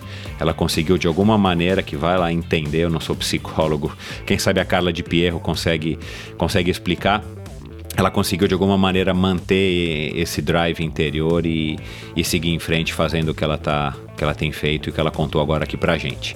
Bom, todos os links para as redes sociais da, da Rosana eu vou estar tá colocando aqui no post do episódio de hoje, lá no endorfinabr.com, como sempre eu faço. Muita coisa bacana, muita coisa que ela mencionou.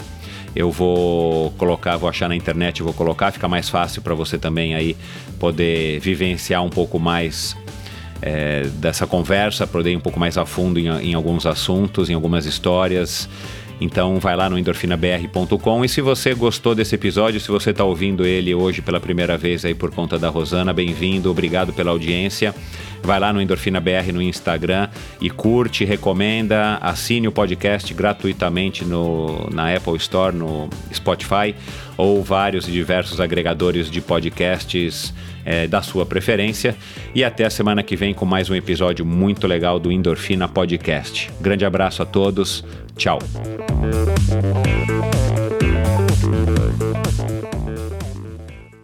Este episódio foi um oferecimento de Bovem Energia.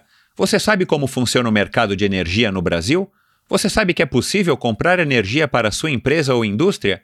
Que você também pode escolher de quem comprar esta energia, o que pode gerar uma economia substancial no custo final da sua produção? Conheça então a Bovem Energia. A Bovem é uma comercializadora de energia que também presta serviços de gestão e migração. Assim como meus convidados, para a Bovem, energia é um assunto muito sério uma empresa sólida e confiável, com profissionais experientes e treinados para lhe oferecer agilidade no atendimento, robustez e competência na condução dos negócios. Saiba mais em bovem.com.br. B-O-V-E-N.com.br. De energia, a Bovem entende. Obrigado por ouvir esse episódio do Endorfina. Acesse o endorfinabr.com, vá no post do episódio de hoje para conhecer um pouco mais sobre o meu convidado e alguns assuntos abordados em nossa conversa. Lá você ainda encontra todos os episódios do Endorfina e uma galeria de fotos da história do triatlon brasileiro. Se você curtiu, colabore assinando Endorfina na iTunes Store ou Spotify e compartilhando com seus amigos. Lembre-se de enviar suas sugestões, críticas e comentários através do perfil Endorfina BR no Instagram ou através do Endorfina com Michel Bogli no Facebook. Um abraço e até a semana que vem.